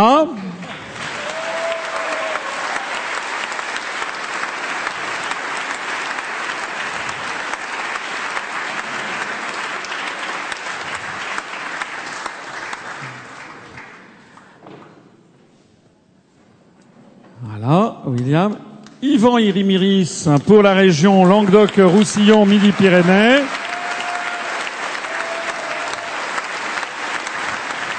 Et puis Daniel Romani pour la région PACA.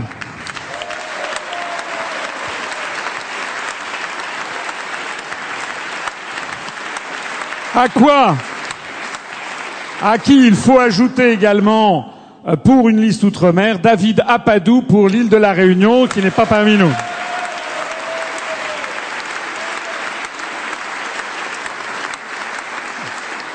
On a présenté euh, leur curriculum vitae. Vous avez vu qu'ils viennent de tous les horizons, euh, voilà, voilà, de toutes les professions, très diversifiés. Ça a été voulu pour.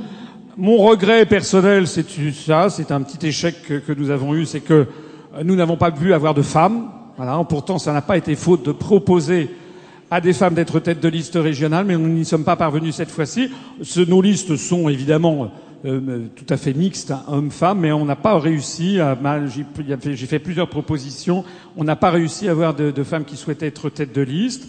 Donc nous n'avons que des hommes, c'est comme ça. Hein, mais ce n'est pas interdit par la loi. En revanche, nos listes sont absolument hommes-femmes, bien entendu, à parité stricte et avec une femme, un, un, rang sur deux. Et puis surtout, ce que je voudrais euh, signaler, et c'est ça qui est quand même extrêmement important, c'est que au total, nous allons donc présenter au suffrage des électeurs 1969 candidats et candidates UPR sur toute la France.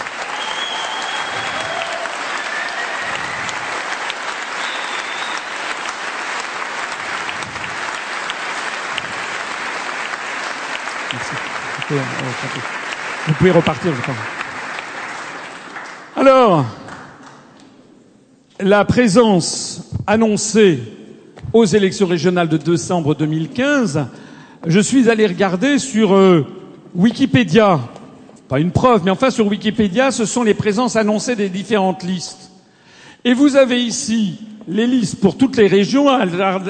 Ça commence Alsace, Champagne-Ardenne-Lorraine, Aquitaine, Auvergne, euh, comment dirais-je, Bourgogne-Franche-Comté, Bretagne, Centre-Val-de-Loire, Corse, Île-de-France, Languedoc-Roussillon, Nord-Pas-de-Calais, Normandie, Pays-de-la-Loire, Provence-Côte d'Azur et Réunion. Là où un parti politique se présente, c'est une case verte. Là où il ne se présente pas, c'est une case rouge.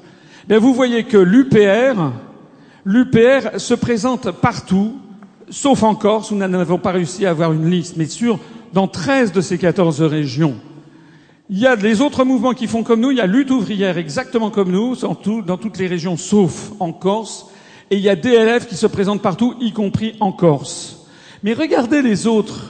Vous avez les Républicains, l'UDI et le MoDem eh, qui se présentent dans quatre régions.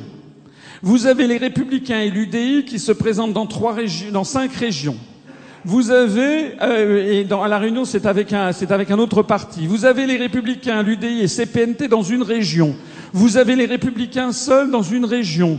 Vous avez l'UDI seul dans euh, zéro région. Vous avez le MoDem seul dans quatre régions. Vous avez l'UDF et le MoDem dans une... Enfin bon, ce sont des combinations politicardes qui puent à plein nez, c'est-à-dire que selon les régions, on est contre, on est pour, on se met avec, on est contre, etc. Ce que je note en tout cas, c'est que le MoDem ou l'UDI sont incapables de présenter des candidats dans toutes les régions. Je note également que, alors assez curieusement, le parti, le Front de gauche, on ne sait pas exactement ce qu'ils vont faire. Semble-t-il qu'ils n'ont pas encore présenté leur liste, mais on a quand même noté que le Parti communiste français en tant que tel s'est annoncé dans quatre régions.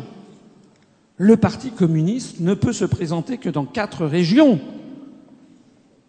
ELV seul se présente dans 1, 2, 3, 4, 5, 6, 7, 8, 9, dans neuf régions EELV. Et avec d'autres dans trois régions, donc avec d'autres, d'autres partis politiques. Le Front National se présente dans les 14 régions. Quant au PS, il se présente dans euh, 11 de ces 13 régions avec le PRG. Donc vous voyez sur cette liste que l'UPR est quand même un parti qui réussit un tour de force incroyable. On présente 1900, d'ailleurs nos listes sont toutes bouclées, à l'exception de Normandie où il reste encore à trouver, je crois, quatre ou cinq femmes, mais la liste devront être déposées la première semaine de novembre. Sinon, toutes nos listes sont bouclées maintenant. C'est un véritable tour de force.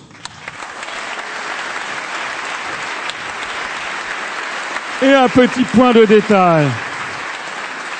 Parmi les rares partis politiques capables de se présenter dans toutes les régions, l'UPR est le seul à ne pas être médiatisé dans les médias de grande diffusion. Et en plus de ça, nous sommes le seul à ne pas avoir de page Wikipédia parce que nous en sommes interdits. Allez sur Wikipédia, vous verrez que sur le site Wikipédia pour les élections régionales, il y a tous les partis politiques qui se présentent. Et quand c'est en bleu, c'est qu'il y a une fiche. Et quand c'est en noir, c'est qu'il n'y a pas de fiche alors ça devient, ça devient extraordinaire. Allez sur cette page, à toutes les régions, il y a l'UPR, il y a le seul parti qui n'a pas droit à avoir une fiche, parce que paraît-il, nous ne sommes pas représentatifs. Vous n'êtes rien.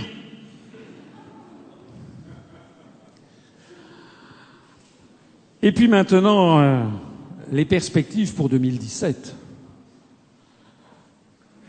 Parce que nous avons une vraie stratégie, mûrement réfléchie et méditée. Une charte, un programme, la présentation aux élections qui permet de monter progressivement en notoriété. C'est parce que nous avons été aux élections européennes que nous avons pu ensuite nous présenter aux élections départementales. C'est parce que nous avons été aux élections départementales que nous avons monté en notoriété, que nous avons monté en pourcentage, et c'est pour ça que nous pouvons avoir 1969 candidats et candidates pour aller aux élections régionales.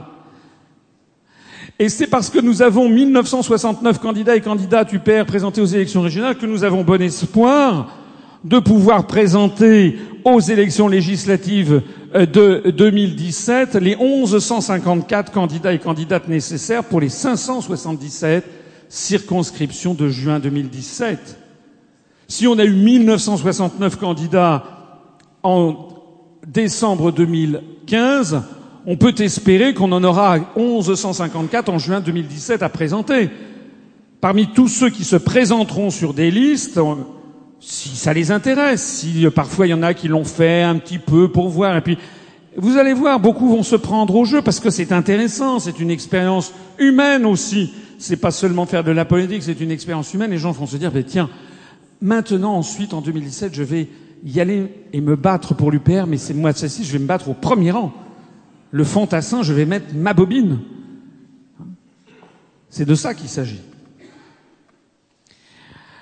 1154 candidats à présenter pour les élections législatives de juin 2017. Mais les élections législatives de juin 2017, elles arriveront un mois, un mois après, après l'élection présidentielle.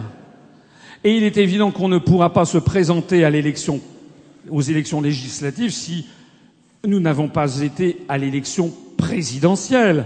Parce qu'il n'est pas possible que si on n'a pas de candidat à l'élection présidentielle, il ne sera pas possible en l'espace d'un mois parce que c'est un mois après d'arriver en disant coucou, c'est nous, on se présente aux législatives. Personne n'aura parlé de nous pendant des mois dans les grands médias. Déjà, ils ne parlent pas de nous maintenant, mais alors, si on n'a pas de candidat à la présidentielle, et en un mois, on ne pourra pas s'immiscer parmi euh, dans le jeu. Donc, pour être présent aux élections législatives de juin 2017, et c'est fondamental puisque je rappelle je rappelle un élément très important, c'est que si nous nous présentons aux élections législatives de 2017, si nous arrivons à présenter 1154 candidats ou moins, on n'est pas obligé d'être présent dans les 577 circonscriptions. On peut être présent dans 243 ou 312 ou même 118.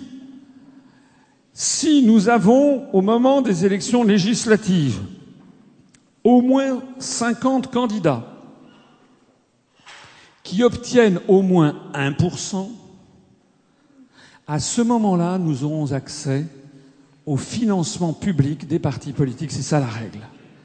Et nous aurons accès, au, nous serons ensuite pendant cinq ans bénéficiaires d'une dotation de l'État qui est de, je crois, de l'ordre de 1,40 euro par voie obtenue par tous les candidats et pas seulement par ceux qui ont dépassé 1%.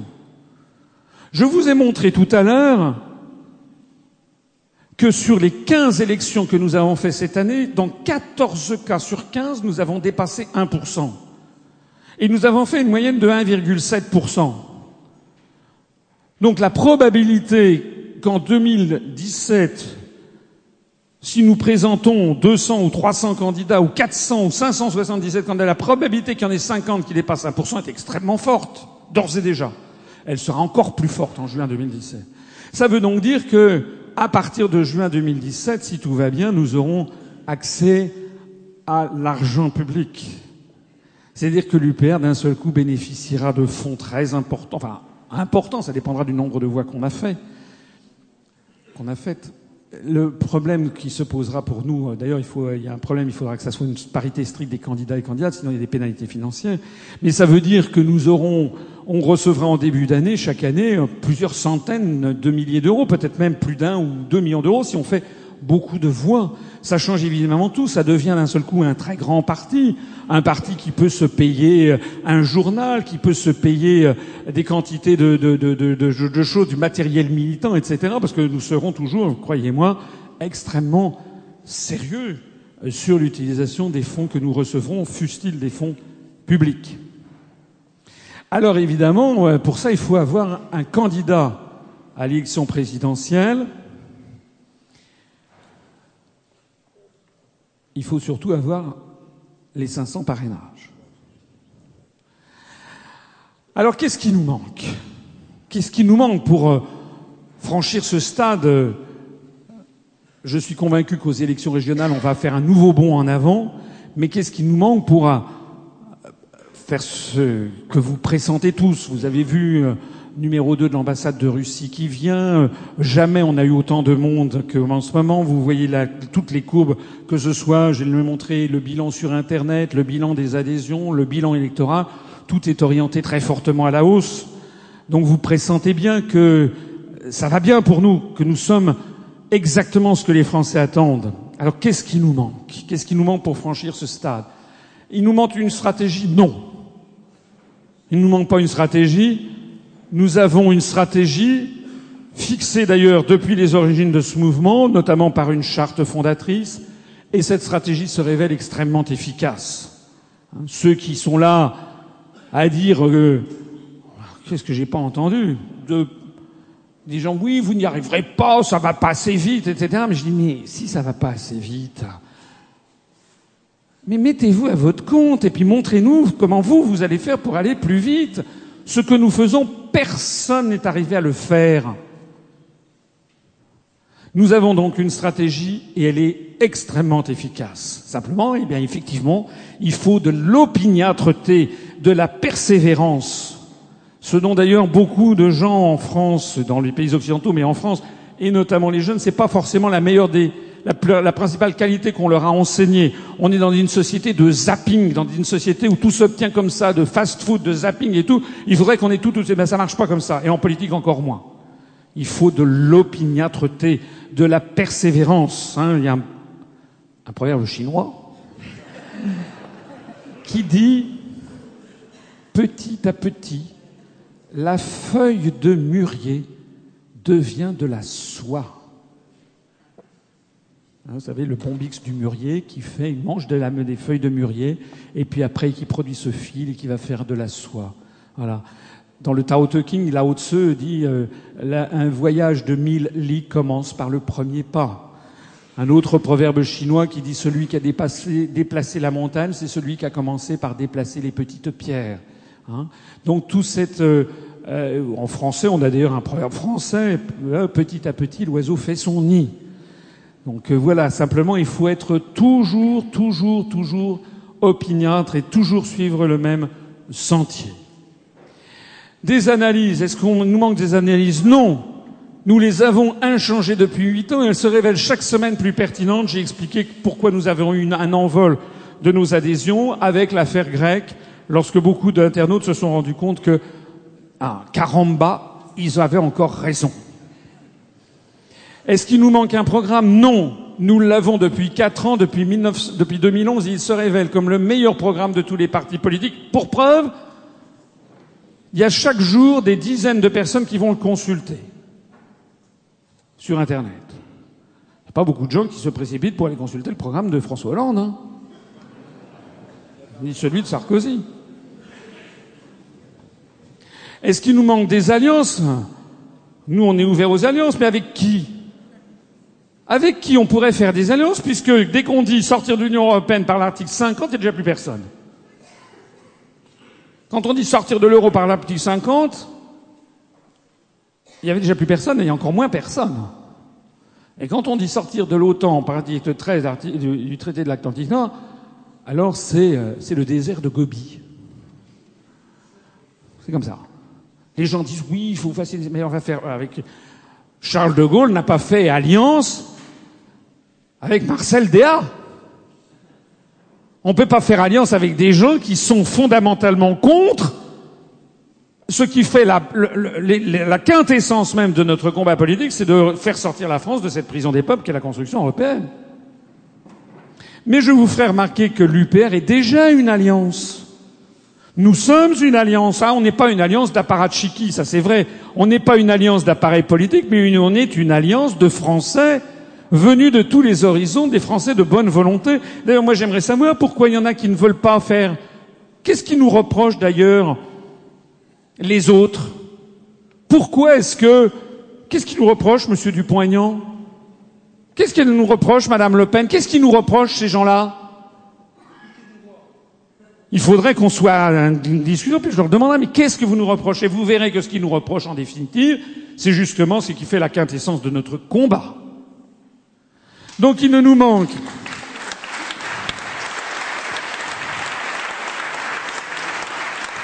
Il ne nous manque pas la stratégie. Il ne nous manque pas les analyses, il ne nous manque pas le programme, il ne nous manque pas les alliances. Avant, qu'est-ce qui nous manque? Que nous manque-t-il? Ce qui nous manque, ce qui nous manque d'abord, c'est l'accès aux grands médias de masse. Alors pour cet accès aux grands médias de masse, j'ai écrit il y a une semaine, on va bientôt les relancer par téléphone, une troisième lettre au président du Conseil supérieur de l'audiovisuel en demandant à M. Schramek une audience, et cette fois-ci avec un courrier où, euh, toutes preuves à l'appui, notamment nos résultats électoraux, je lui demande de bien vouloir agir conformément au principe d'équité.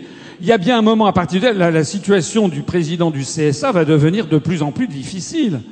Parce que chaque semaine qui passe, il discrédite complètement le peu de crédit qu'on peut encore apporter à à cet organisme public. Il nous manque l'argent et il nous manque les parrainages. J'ai dit que donc je viens d'écrire une nouvelle saisine du président du CSA. Et puis je m'adresse ici à toutes celles et tous ceux d'entre vous qui voulaient bien m'écouter. Depuis le début, moi je ne peux rien euh, tout seul. Nous ne pouvons rien si on ne fait pas une action collective. Donc je vous demande de façon ici solennelle de faire en sorte que chacun à votre niveau vous approchiez le plus poliment, le plus gentiment, poliment, mais précisément du monde, les médias que vous connaissez, le journal près de chez vous, euh, le journal régional, France Bleu, France 3, etc., que vous écriviez, la RTL, RMC Sud, Radio, mais aussi, euh, je sais pas, RCF, Radio Berry Sud, vous prenez votre téléphone, vous vous invitez à, l'émission euh, ouverte aux, aux, auditeurs.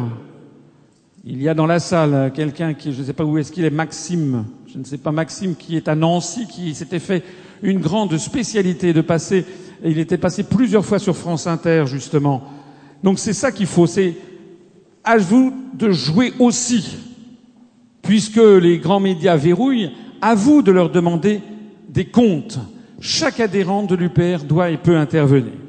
Je voudrais à ce propos, je ne résiste pas au plaisir de vous lire un texte que j'ai reçu Un texte que j'ai reçu d'un de nos adhérents. Je vais mettre mes lunettes, excusez-moi. Qui m'a fait parvenir. C'est une initiative. Je ne sais pas s'il est dans la salle, je ne pense pas. Un adhérent, je ne sais pas s'il est dans la salle, je ne pense pas, qui s'appelle, je ne vais pas donner son nom de famille, mais il se prénomme Emmanuel. Et il nous a fait passer un courrier qui m'a envoyé, enfin sur Contact UPR, vous pouvez nous envoyer ça. Il a fait ça tout seul, dans son coin. Je voudrais lui rendre hommage, parce que j'ai trouvé ça vraiment formidable. Et c'est ça une des, choses que vous pourriez faire. Il a écrit au journal L'Union, l'Union de Reims, un journal régional. il lui a écrit ceci, donc m'envoie la copie. On lui a rien demandé, hein. C'est par tous ces actes quotidiens que chacun d'entre vous peut agir. Il a écrit au rédacteur en chef du journal L'Union de Reims. Il lui dit Cher monsieur, je vous écris aujourd'hui concernant les sujets politiques dans le quotidien L'Union. Ainsi que vous l'aviez souligné dans une de nos précédentes correspondances, L'Union appartient au groupe Rossel qui possède le journal La Voix du Nord, journal issu de la résistance. J'ai pu remarquer récemment qu'il était beaucoup question de LR dans votre quotidien. Ainsi, le 17 septembre dernier, vous n'avez pas manqué d'annoncer le passage de M. Sarkozy les 23 et 24 septembre que vous aviez déjà annoncé pourtant le 8 juillet dernier. Le 23 septembre dernier, l'interview de M. Apparu est annoncée à la une sur deux tiers de la page, puis son interview sur une double page 4 et 5. Interview vous d'ailleurs tous les intervenants se disaient enchantés des qualités du maire LR de Chalon en Champagne. Ce même 23 septembre, vous annoncez en page 6 sur une demi-page les républicains réunis aujourd'hui et demain à Reims. Le numéro du 25 septembre titre à la une sur une demi-page Les républicains coulisses. Enfin, les coulisses. Hein. En page 3, une page complète sur les journées parlementaires en off, dans laquelle M. Robinet est qualifié de gentil organisateur par M. Hortefeux. Toujours dans ce même numéro, en page 39, France Monde, vous titrez sur deux tiers de page Sarkozy dévoile déjà un programme. Il me semble que pour un journal qui se veut impartial, et quand on sait que les scores des partis aux élections sont proportionnels au volume de médiatisation de ces derniers, cela fait beaucoup de publicité pour un seul parti, particulièrement à l'approche des régionales. Ajoutons que même si chacun doit respecter les opinions politiques de l'autre, l'UMP est quand même le gouvernement qui a piétiné le référendum de 2005. Notez d'ailleurs que votre article précise que Sarkozy a déclaré qu'il irait doucement sur le processus de fusion des régions s'il était élu en 2017, mais n'a pas dit qu'il remettait en question ce rapprochement dont personne ne veut. Cela étant dit, je suis toujours un de vos lecteurs. Je confesse toutefois que ce sont plus les articles de proximité qui captent mon intérêt non pas que je ne sois pas intéressé par la politique, bien au contraire, mais sur ce sujet, je préfère les angles de vue de la presse internationale. Toutefois, il me semble dans l'intérêt du journal L'Union, issu de la résistance, de rétablir l'équilibre politique comme cela avait été fait dans la Voix du Nord du 9 mai 2014, où l'UPR, unique parti politique en croissance exponentielle en France, était mentionné comme candidat aux européennes. L'Union populaire républicaine, parti politique fondé en 2007, a un programme basé sur le Conseil national de la résistance de 1944, remis au goût du jour bien entendu, mais dans le seul objectif de rassembler les Français au-delà des clivages droite-gauche pour rétablir la démocratie en France. Ce programme est disponible en téléchargement sur le site internet du parti à l'adresse www.upr.fr. Notez que ce parti classé par le ministère de l'Intérieur en liste diverse est absent des grands médias et compte 8686 adhérents au moment où je vous écris, soit plus que le NPA et ELV réunis. Que l'UPR, très présent sur Internet, est régulièrement à la première place des sites politiques Internet les plus visités de France, selon le classement Alexa, très loin devant LR ou PS. Que l'UPR est l'unique parti politique en France en croissance exponentielle en termes de nombre d'adhérents. Que l'UPR est présent aux élections régionales 2015 dans tout l'Hexagone à l'exception de la Corse. Notez que même des partis comme le Modem ne sont pas autant représentés au régional. Cette présence de l'UPR au régional constitue un tour de force pour un mouvement boudé par les médias. Ainsi, l'UPR se trouve exactement dans la position qui était celle de la résistance en 1944, censurée par les médias de masse, et la BBC d'hier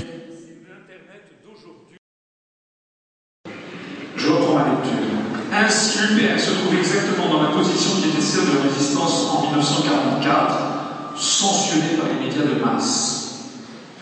Et la BBC d'hier, c'est bien l'Internet d'aujourd'hui, dernier média où il existe encore des débats et des points de vue différents de la pensée unique. Pour illustrer cet exemple, vous pourrez consulter le site du journal Le Monde, et avec un, un renvoi au lien, qui prétend présenter les candidats par région, mais oublie, entre guillemets, de mentionner la candidature de l'UPR, candidature pourtant officielle et mentionnée dans le journal La Croix. Aussi afin que vous puissiez publier l'action de résistance du mouvement dont je me fais le porte-parole aujourd'hui en tant qu'adhérent. On lui a rien demandé, hein.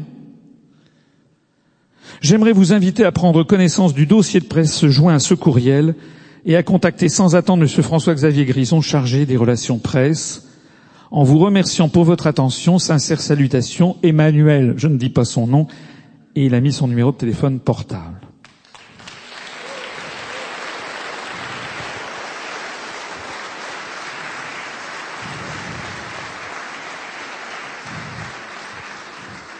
Donc je me plais, je ne sais pas s'il est dans la salle, je n'en sais rien. C'est quelqu'un que je ne connais pas d'ailleurs. Euh, j'ai trouvé ça formidable. J'ai trouvé ça exactement ce que savent le mieux faire les Français, c'est le système D. Hein, c'est que ça va, on, est le pays des Gaulois, on passe son temps à s'engueuler, tout jour, tout critiquer, euh, euh, c'est fatigant, c'est exaspérant. Les Gaulois sont exaspérants mais ils ont aussi des côtés formidables. Hein. c'est que quand on est dans la panade, il y a d'un seul coup un sentiment de solidarité et chacun y va de son truc. À l'évidence, cet adhérent, il sait bien écrire. Il a écrit un truc parfait, sans faute, très bien. Il s'est évidemment largement inspiré de, de ce que je dis, de ce que l'on publie. C'est normal. Mais il l'a fait à sa manière. Nous, on veut, je veux pas donner des, il n'y a rien de plus ridicule que de donner une espèce de lettre type que tout le monde devrait euh, euh, recopier parce que euh, les médias, s'ils reçoivent trois, quatre fois le même message, ils se disent bon, t'as c'est bien. En revanche, que chacun s'exprime selon ses moyens, selon son génie personnel, selon sa qualité personnelle, sa façon de réagir. Téléphonez, écrivez, envoyez des courriels, dites-le avec vos mots à vous, écrivez à tous les médias. Vous savez, on a quand même 8600 et quelques adhérents et on a des milliers, des dizaines de milliers de sympathisants. Mais si tout le monde s'y met, pourquoi j'ai fini par être invité par euh, On n'est pas couché par Ruquier parce que ou par Tadei, parce qu'il recevait des quantités de demandes. Tadei, un jour, paraît-il, a pris un taxi à Paris, puis le chauffeur de taxi lui dit Ah, vous connaissez pas Monsieur Asselineau Non, je ne connais pas. Donc il dit C'est lui-même qui me l'a raconté. Une semaine après, il prend un taxi qui lui dit un autre vous connaissez pas Monsieur Asselineau? Ah. Mais c'est ça qu'il faut. Il faut donc que vous appeliez. Ça peut être l'Union de Reims, ça peut être RTL, France 3, TF1, le régional de Cône, l'éveil du Limousin, hein, le comment dirais-je le, le, progrès de Sainte-Afrique. Hein, on a eu des articles, je dis, dans l'Aveyron. Voilà, tous les médias, vous devez le faire, vous pouvez le faire. Eh bien, contrairement à ce que vous pourriez penser, ça joue. Ça joue parce que les médias ne reçoivent pas dans tant de courriers que cela. Et si c'est quelque chose, un courrier ou un appel téléphonique qui est bien argumenté, ben ça finira par jouer parce que petit à petit, la feuille de mûrier devient de la soie. Hein voilà.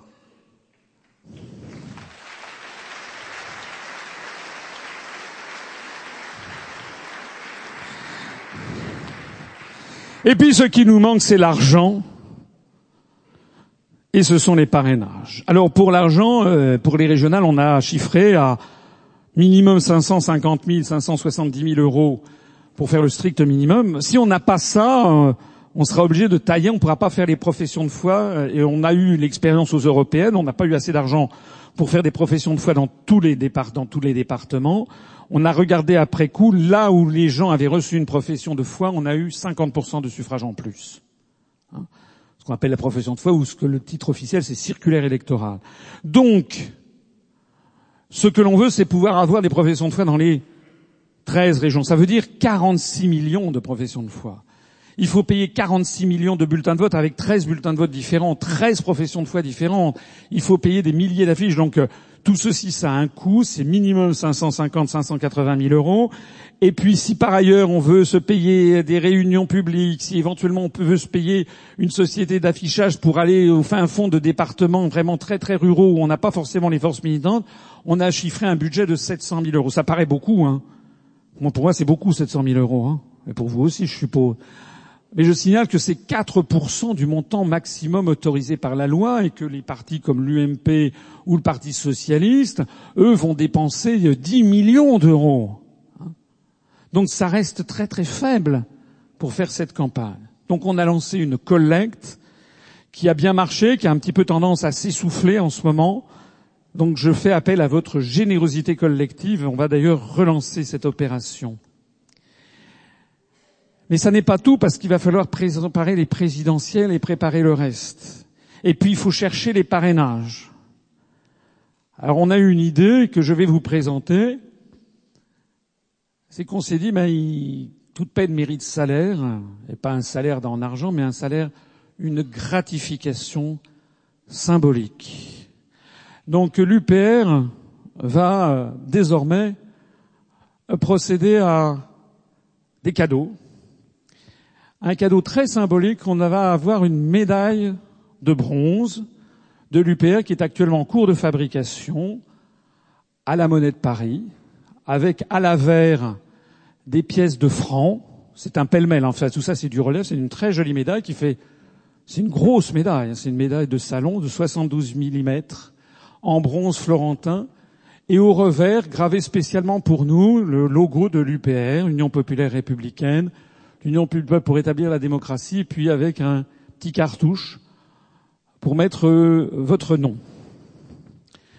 Cette médaille de bronze est une médaille exclusive. Vous ne pourrez jamais l'acheter. C'est une médaille numérotée qui sera tirée au maximum à 200 exemplaires. C'est une médaille attribuée, comme on dit pour les spécialistes, donc qui sera attribuée et c'est une médaille hors commerce qui ne sera pas possible d'acheter. Pour ceux qui s'intéressent à ça, c'est un objet très symbolique et qui, je pense, j'espère, dans 30 ans, euh, vaudra beaucoup d'argent. Alors comment eh bien vous pourrez vous la procurer euh, Eh bien on veut rendre euh, un hommage symbolique à deux catégories de personnes les gens qui ont les moyens financiers de nous aider, parce qu'il y a des gens qui sont aisés et qui peuvent aider l'UPR. Et puis les gens qui euh, n'ont pas d'argent mais qui peuvent faire de l'huile de coude. Il y a donc deux façons de les euh, remercier. Cette médaille de bronze, elle sera attribuée, elle sera tirée à 200 exemplaires au maximum. Il y aura deux façons de l'obtenir. Faire un versement total de 1800 euros à l'UPR au cours de l'année. Il y a des gens qui peuvent le faire, on a des gens. C'est pour nous un moyen de inciter les gens. Je rappelle que les deux tiers peuvent être déduits de votre impôt sur le revenu au cours de cette année. Et puis pour ceux qui n'ont pas d'argent mais qui ont de l'huile de coude, cette médaille sera attribuée à toute personne qui obtiendra trois parrainages de maire. Si vous êtes intéressé par ça, eh bien vous allez, euh, vous nous faites savoir. Vous avez peut-être dans votre famille euh, un cousin euh, qui est maire ben, s'il y en a un, il vous suffit plus que d'aller euh, en obtenir deux et vous aurez cette euh, médaille qui sera encore une fois limitée à 200 exemplaires.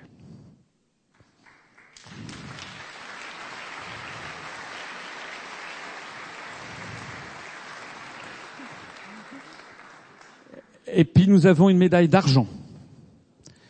J'ai oublié de préciser que cette médaille, ce sont des grosses médailles, très belles médailles. Hein. Vous savez que la monnaie de Paris était réputée, malheureusement maintenant ils font beaucoup de choses qui sont affreuses, mais c'est encore parmi les très belles médailles. Une médaille spécifique cette fois-ci qui euh, euh, fera 72 mm, 280 grammes d'argent massif à 950 millièmes. Donc cette médaille d'argent sera attribuée aux gens fortunés, parce qu'on a beaucoup de gens aussi qui nous regardent, qui parfois hésitent. Euh, cette médaille, elle sera tirée à 40 exemplaires maximum. il y aura deux façons de l'obtenir. La première, ce sont les gens qui nous feront un versement total de 7200 euros au cours de cette année. On en a quelques-uns. On veut les inciter, bien entendu, à le faire. Et puis ceux qui n'ont pas les moyens financiers, c'est-à-dire la grande masse des autres, eh bien, ils ont peut-être de l'huile de coude, là aussi, cette médaille sera attribuée si vous obtenez 12 parrainages de maires.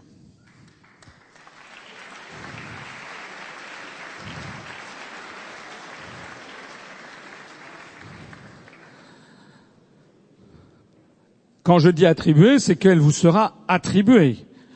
C'est qu'elle sera gravée à votre nom à la verre, que vous pourrez la présenter à vos enfants ou à vos petits-enfants en 2050. Et qu'elle est tirée à 40 exemplaires maximum. C'est fait spécialement pour nous, c'est une réflexion que nous avons menée. Et puis enfin, ben vous l'avez compris, il y aura la médaille d'or de l'UPR. Alors elle est de taille beaucoup plus modeste. Elle fait 25 mm 2 cm 5, hein, elle ne fait plus 7 cm 2, elle pèse beaucoup beaucoup moins lourd, elle fait 28 grammes, elle n'en fait plus 280. Euh, c'est de l'or à 18 carats, 750 millièmes. Alors là, il n'y aura pas de possibilité euh, financière, puisque de toute façon, on ne peut pas verser plus de 7500 euros par, euh, par an à l'UPR. Donc cette médaille, elle sera attribuée exclusivement aux gens qui feront de l'huile de coude. Et elle sera attribuée, la seule façon de l'obtenir, c'est d'obtenir 30 parrainages de maire.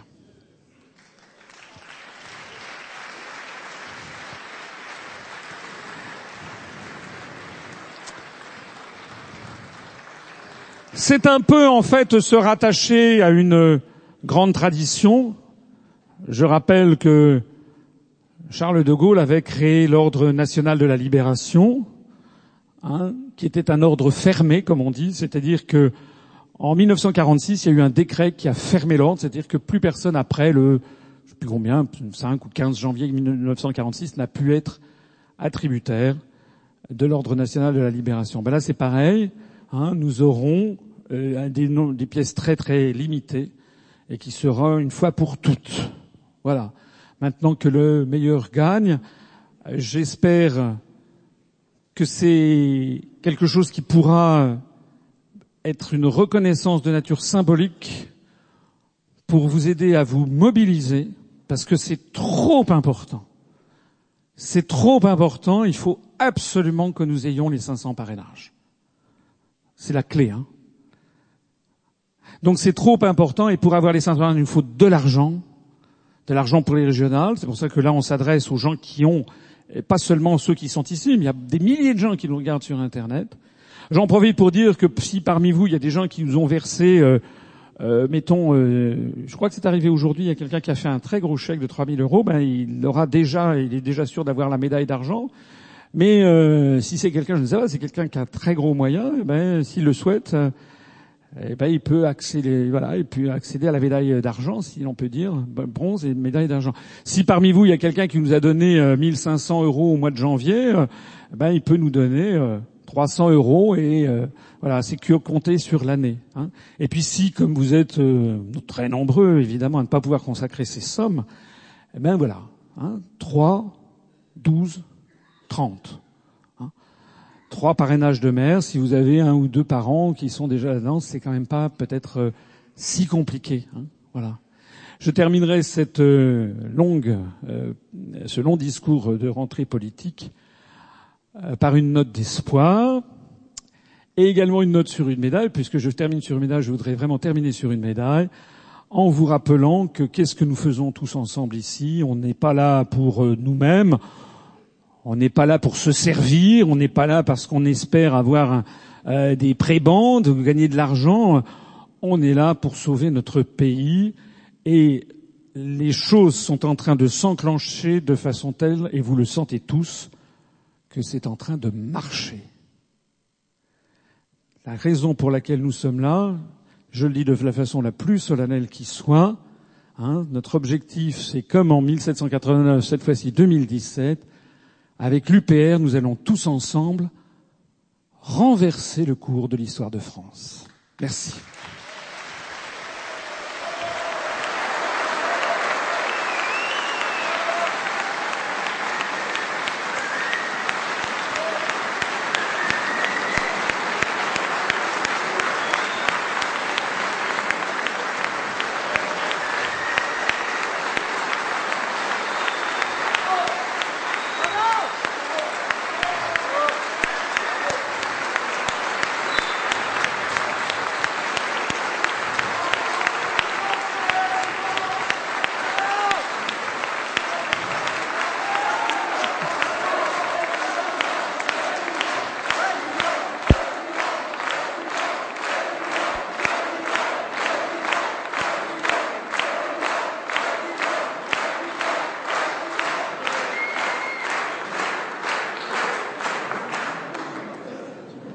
Je voudrais, si vous me le permettez, vous inviter à faire ce que l'on fait désormais dans nos universités, c'est-à-dire à chanter une chanson qui n'est pas une chanson d'extrême droite, qui est la chanson de la France, qui est la chanson du peuple français qui a récupéré sa liberté et qui s'appelle la Marseillaise.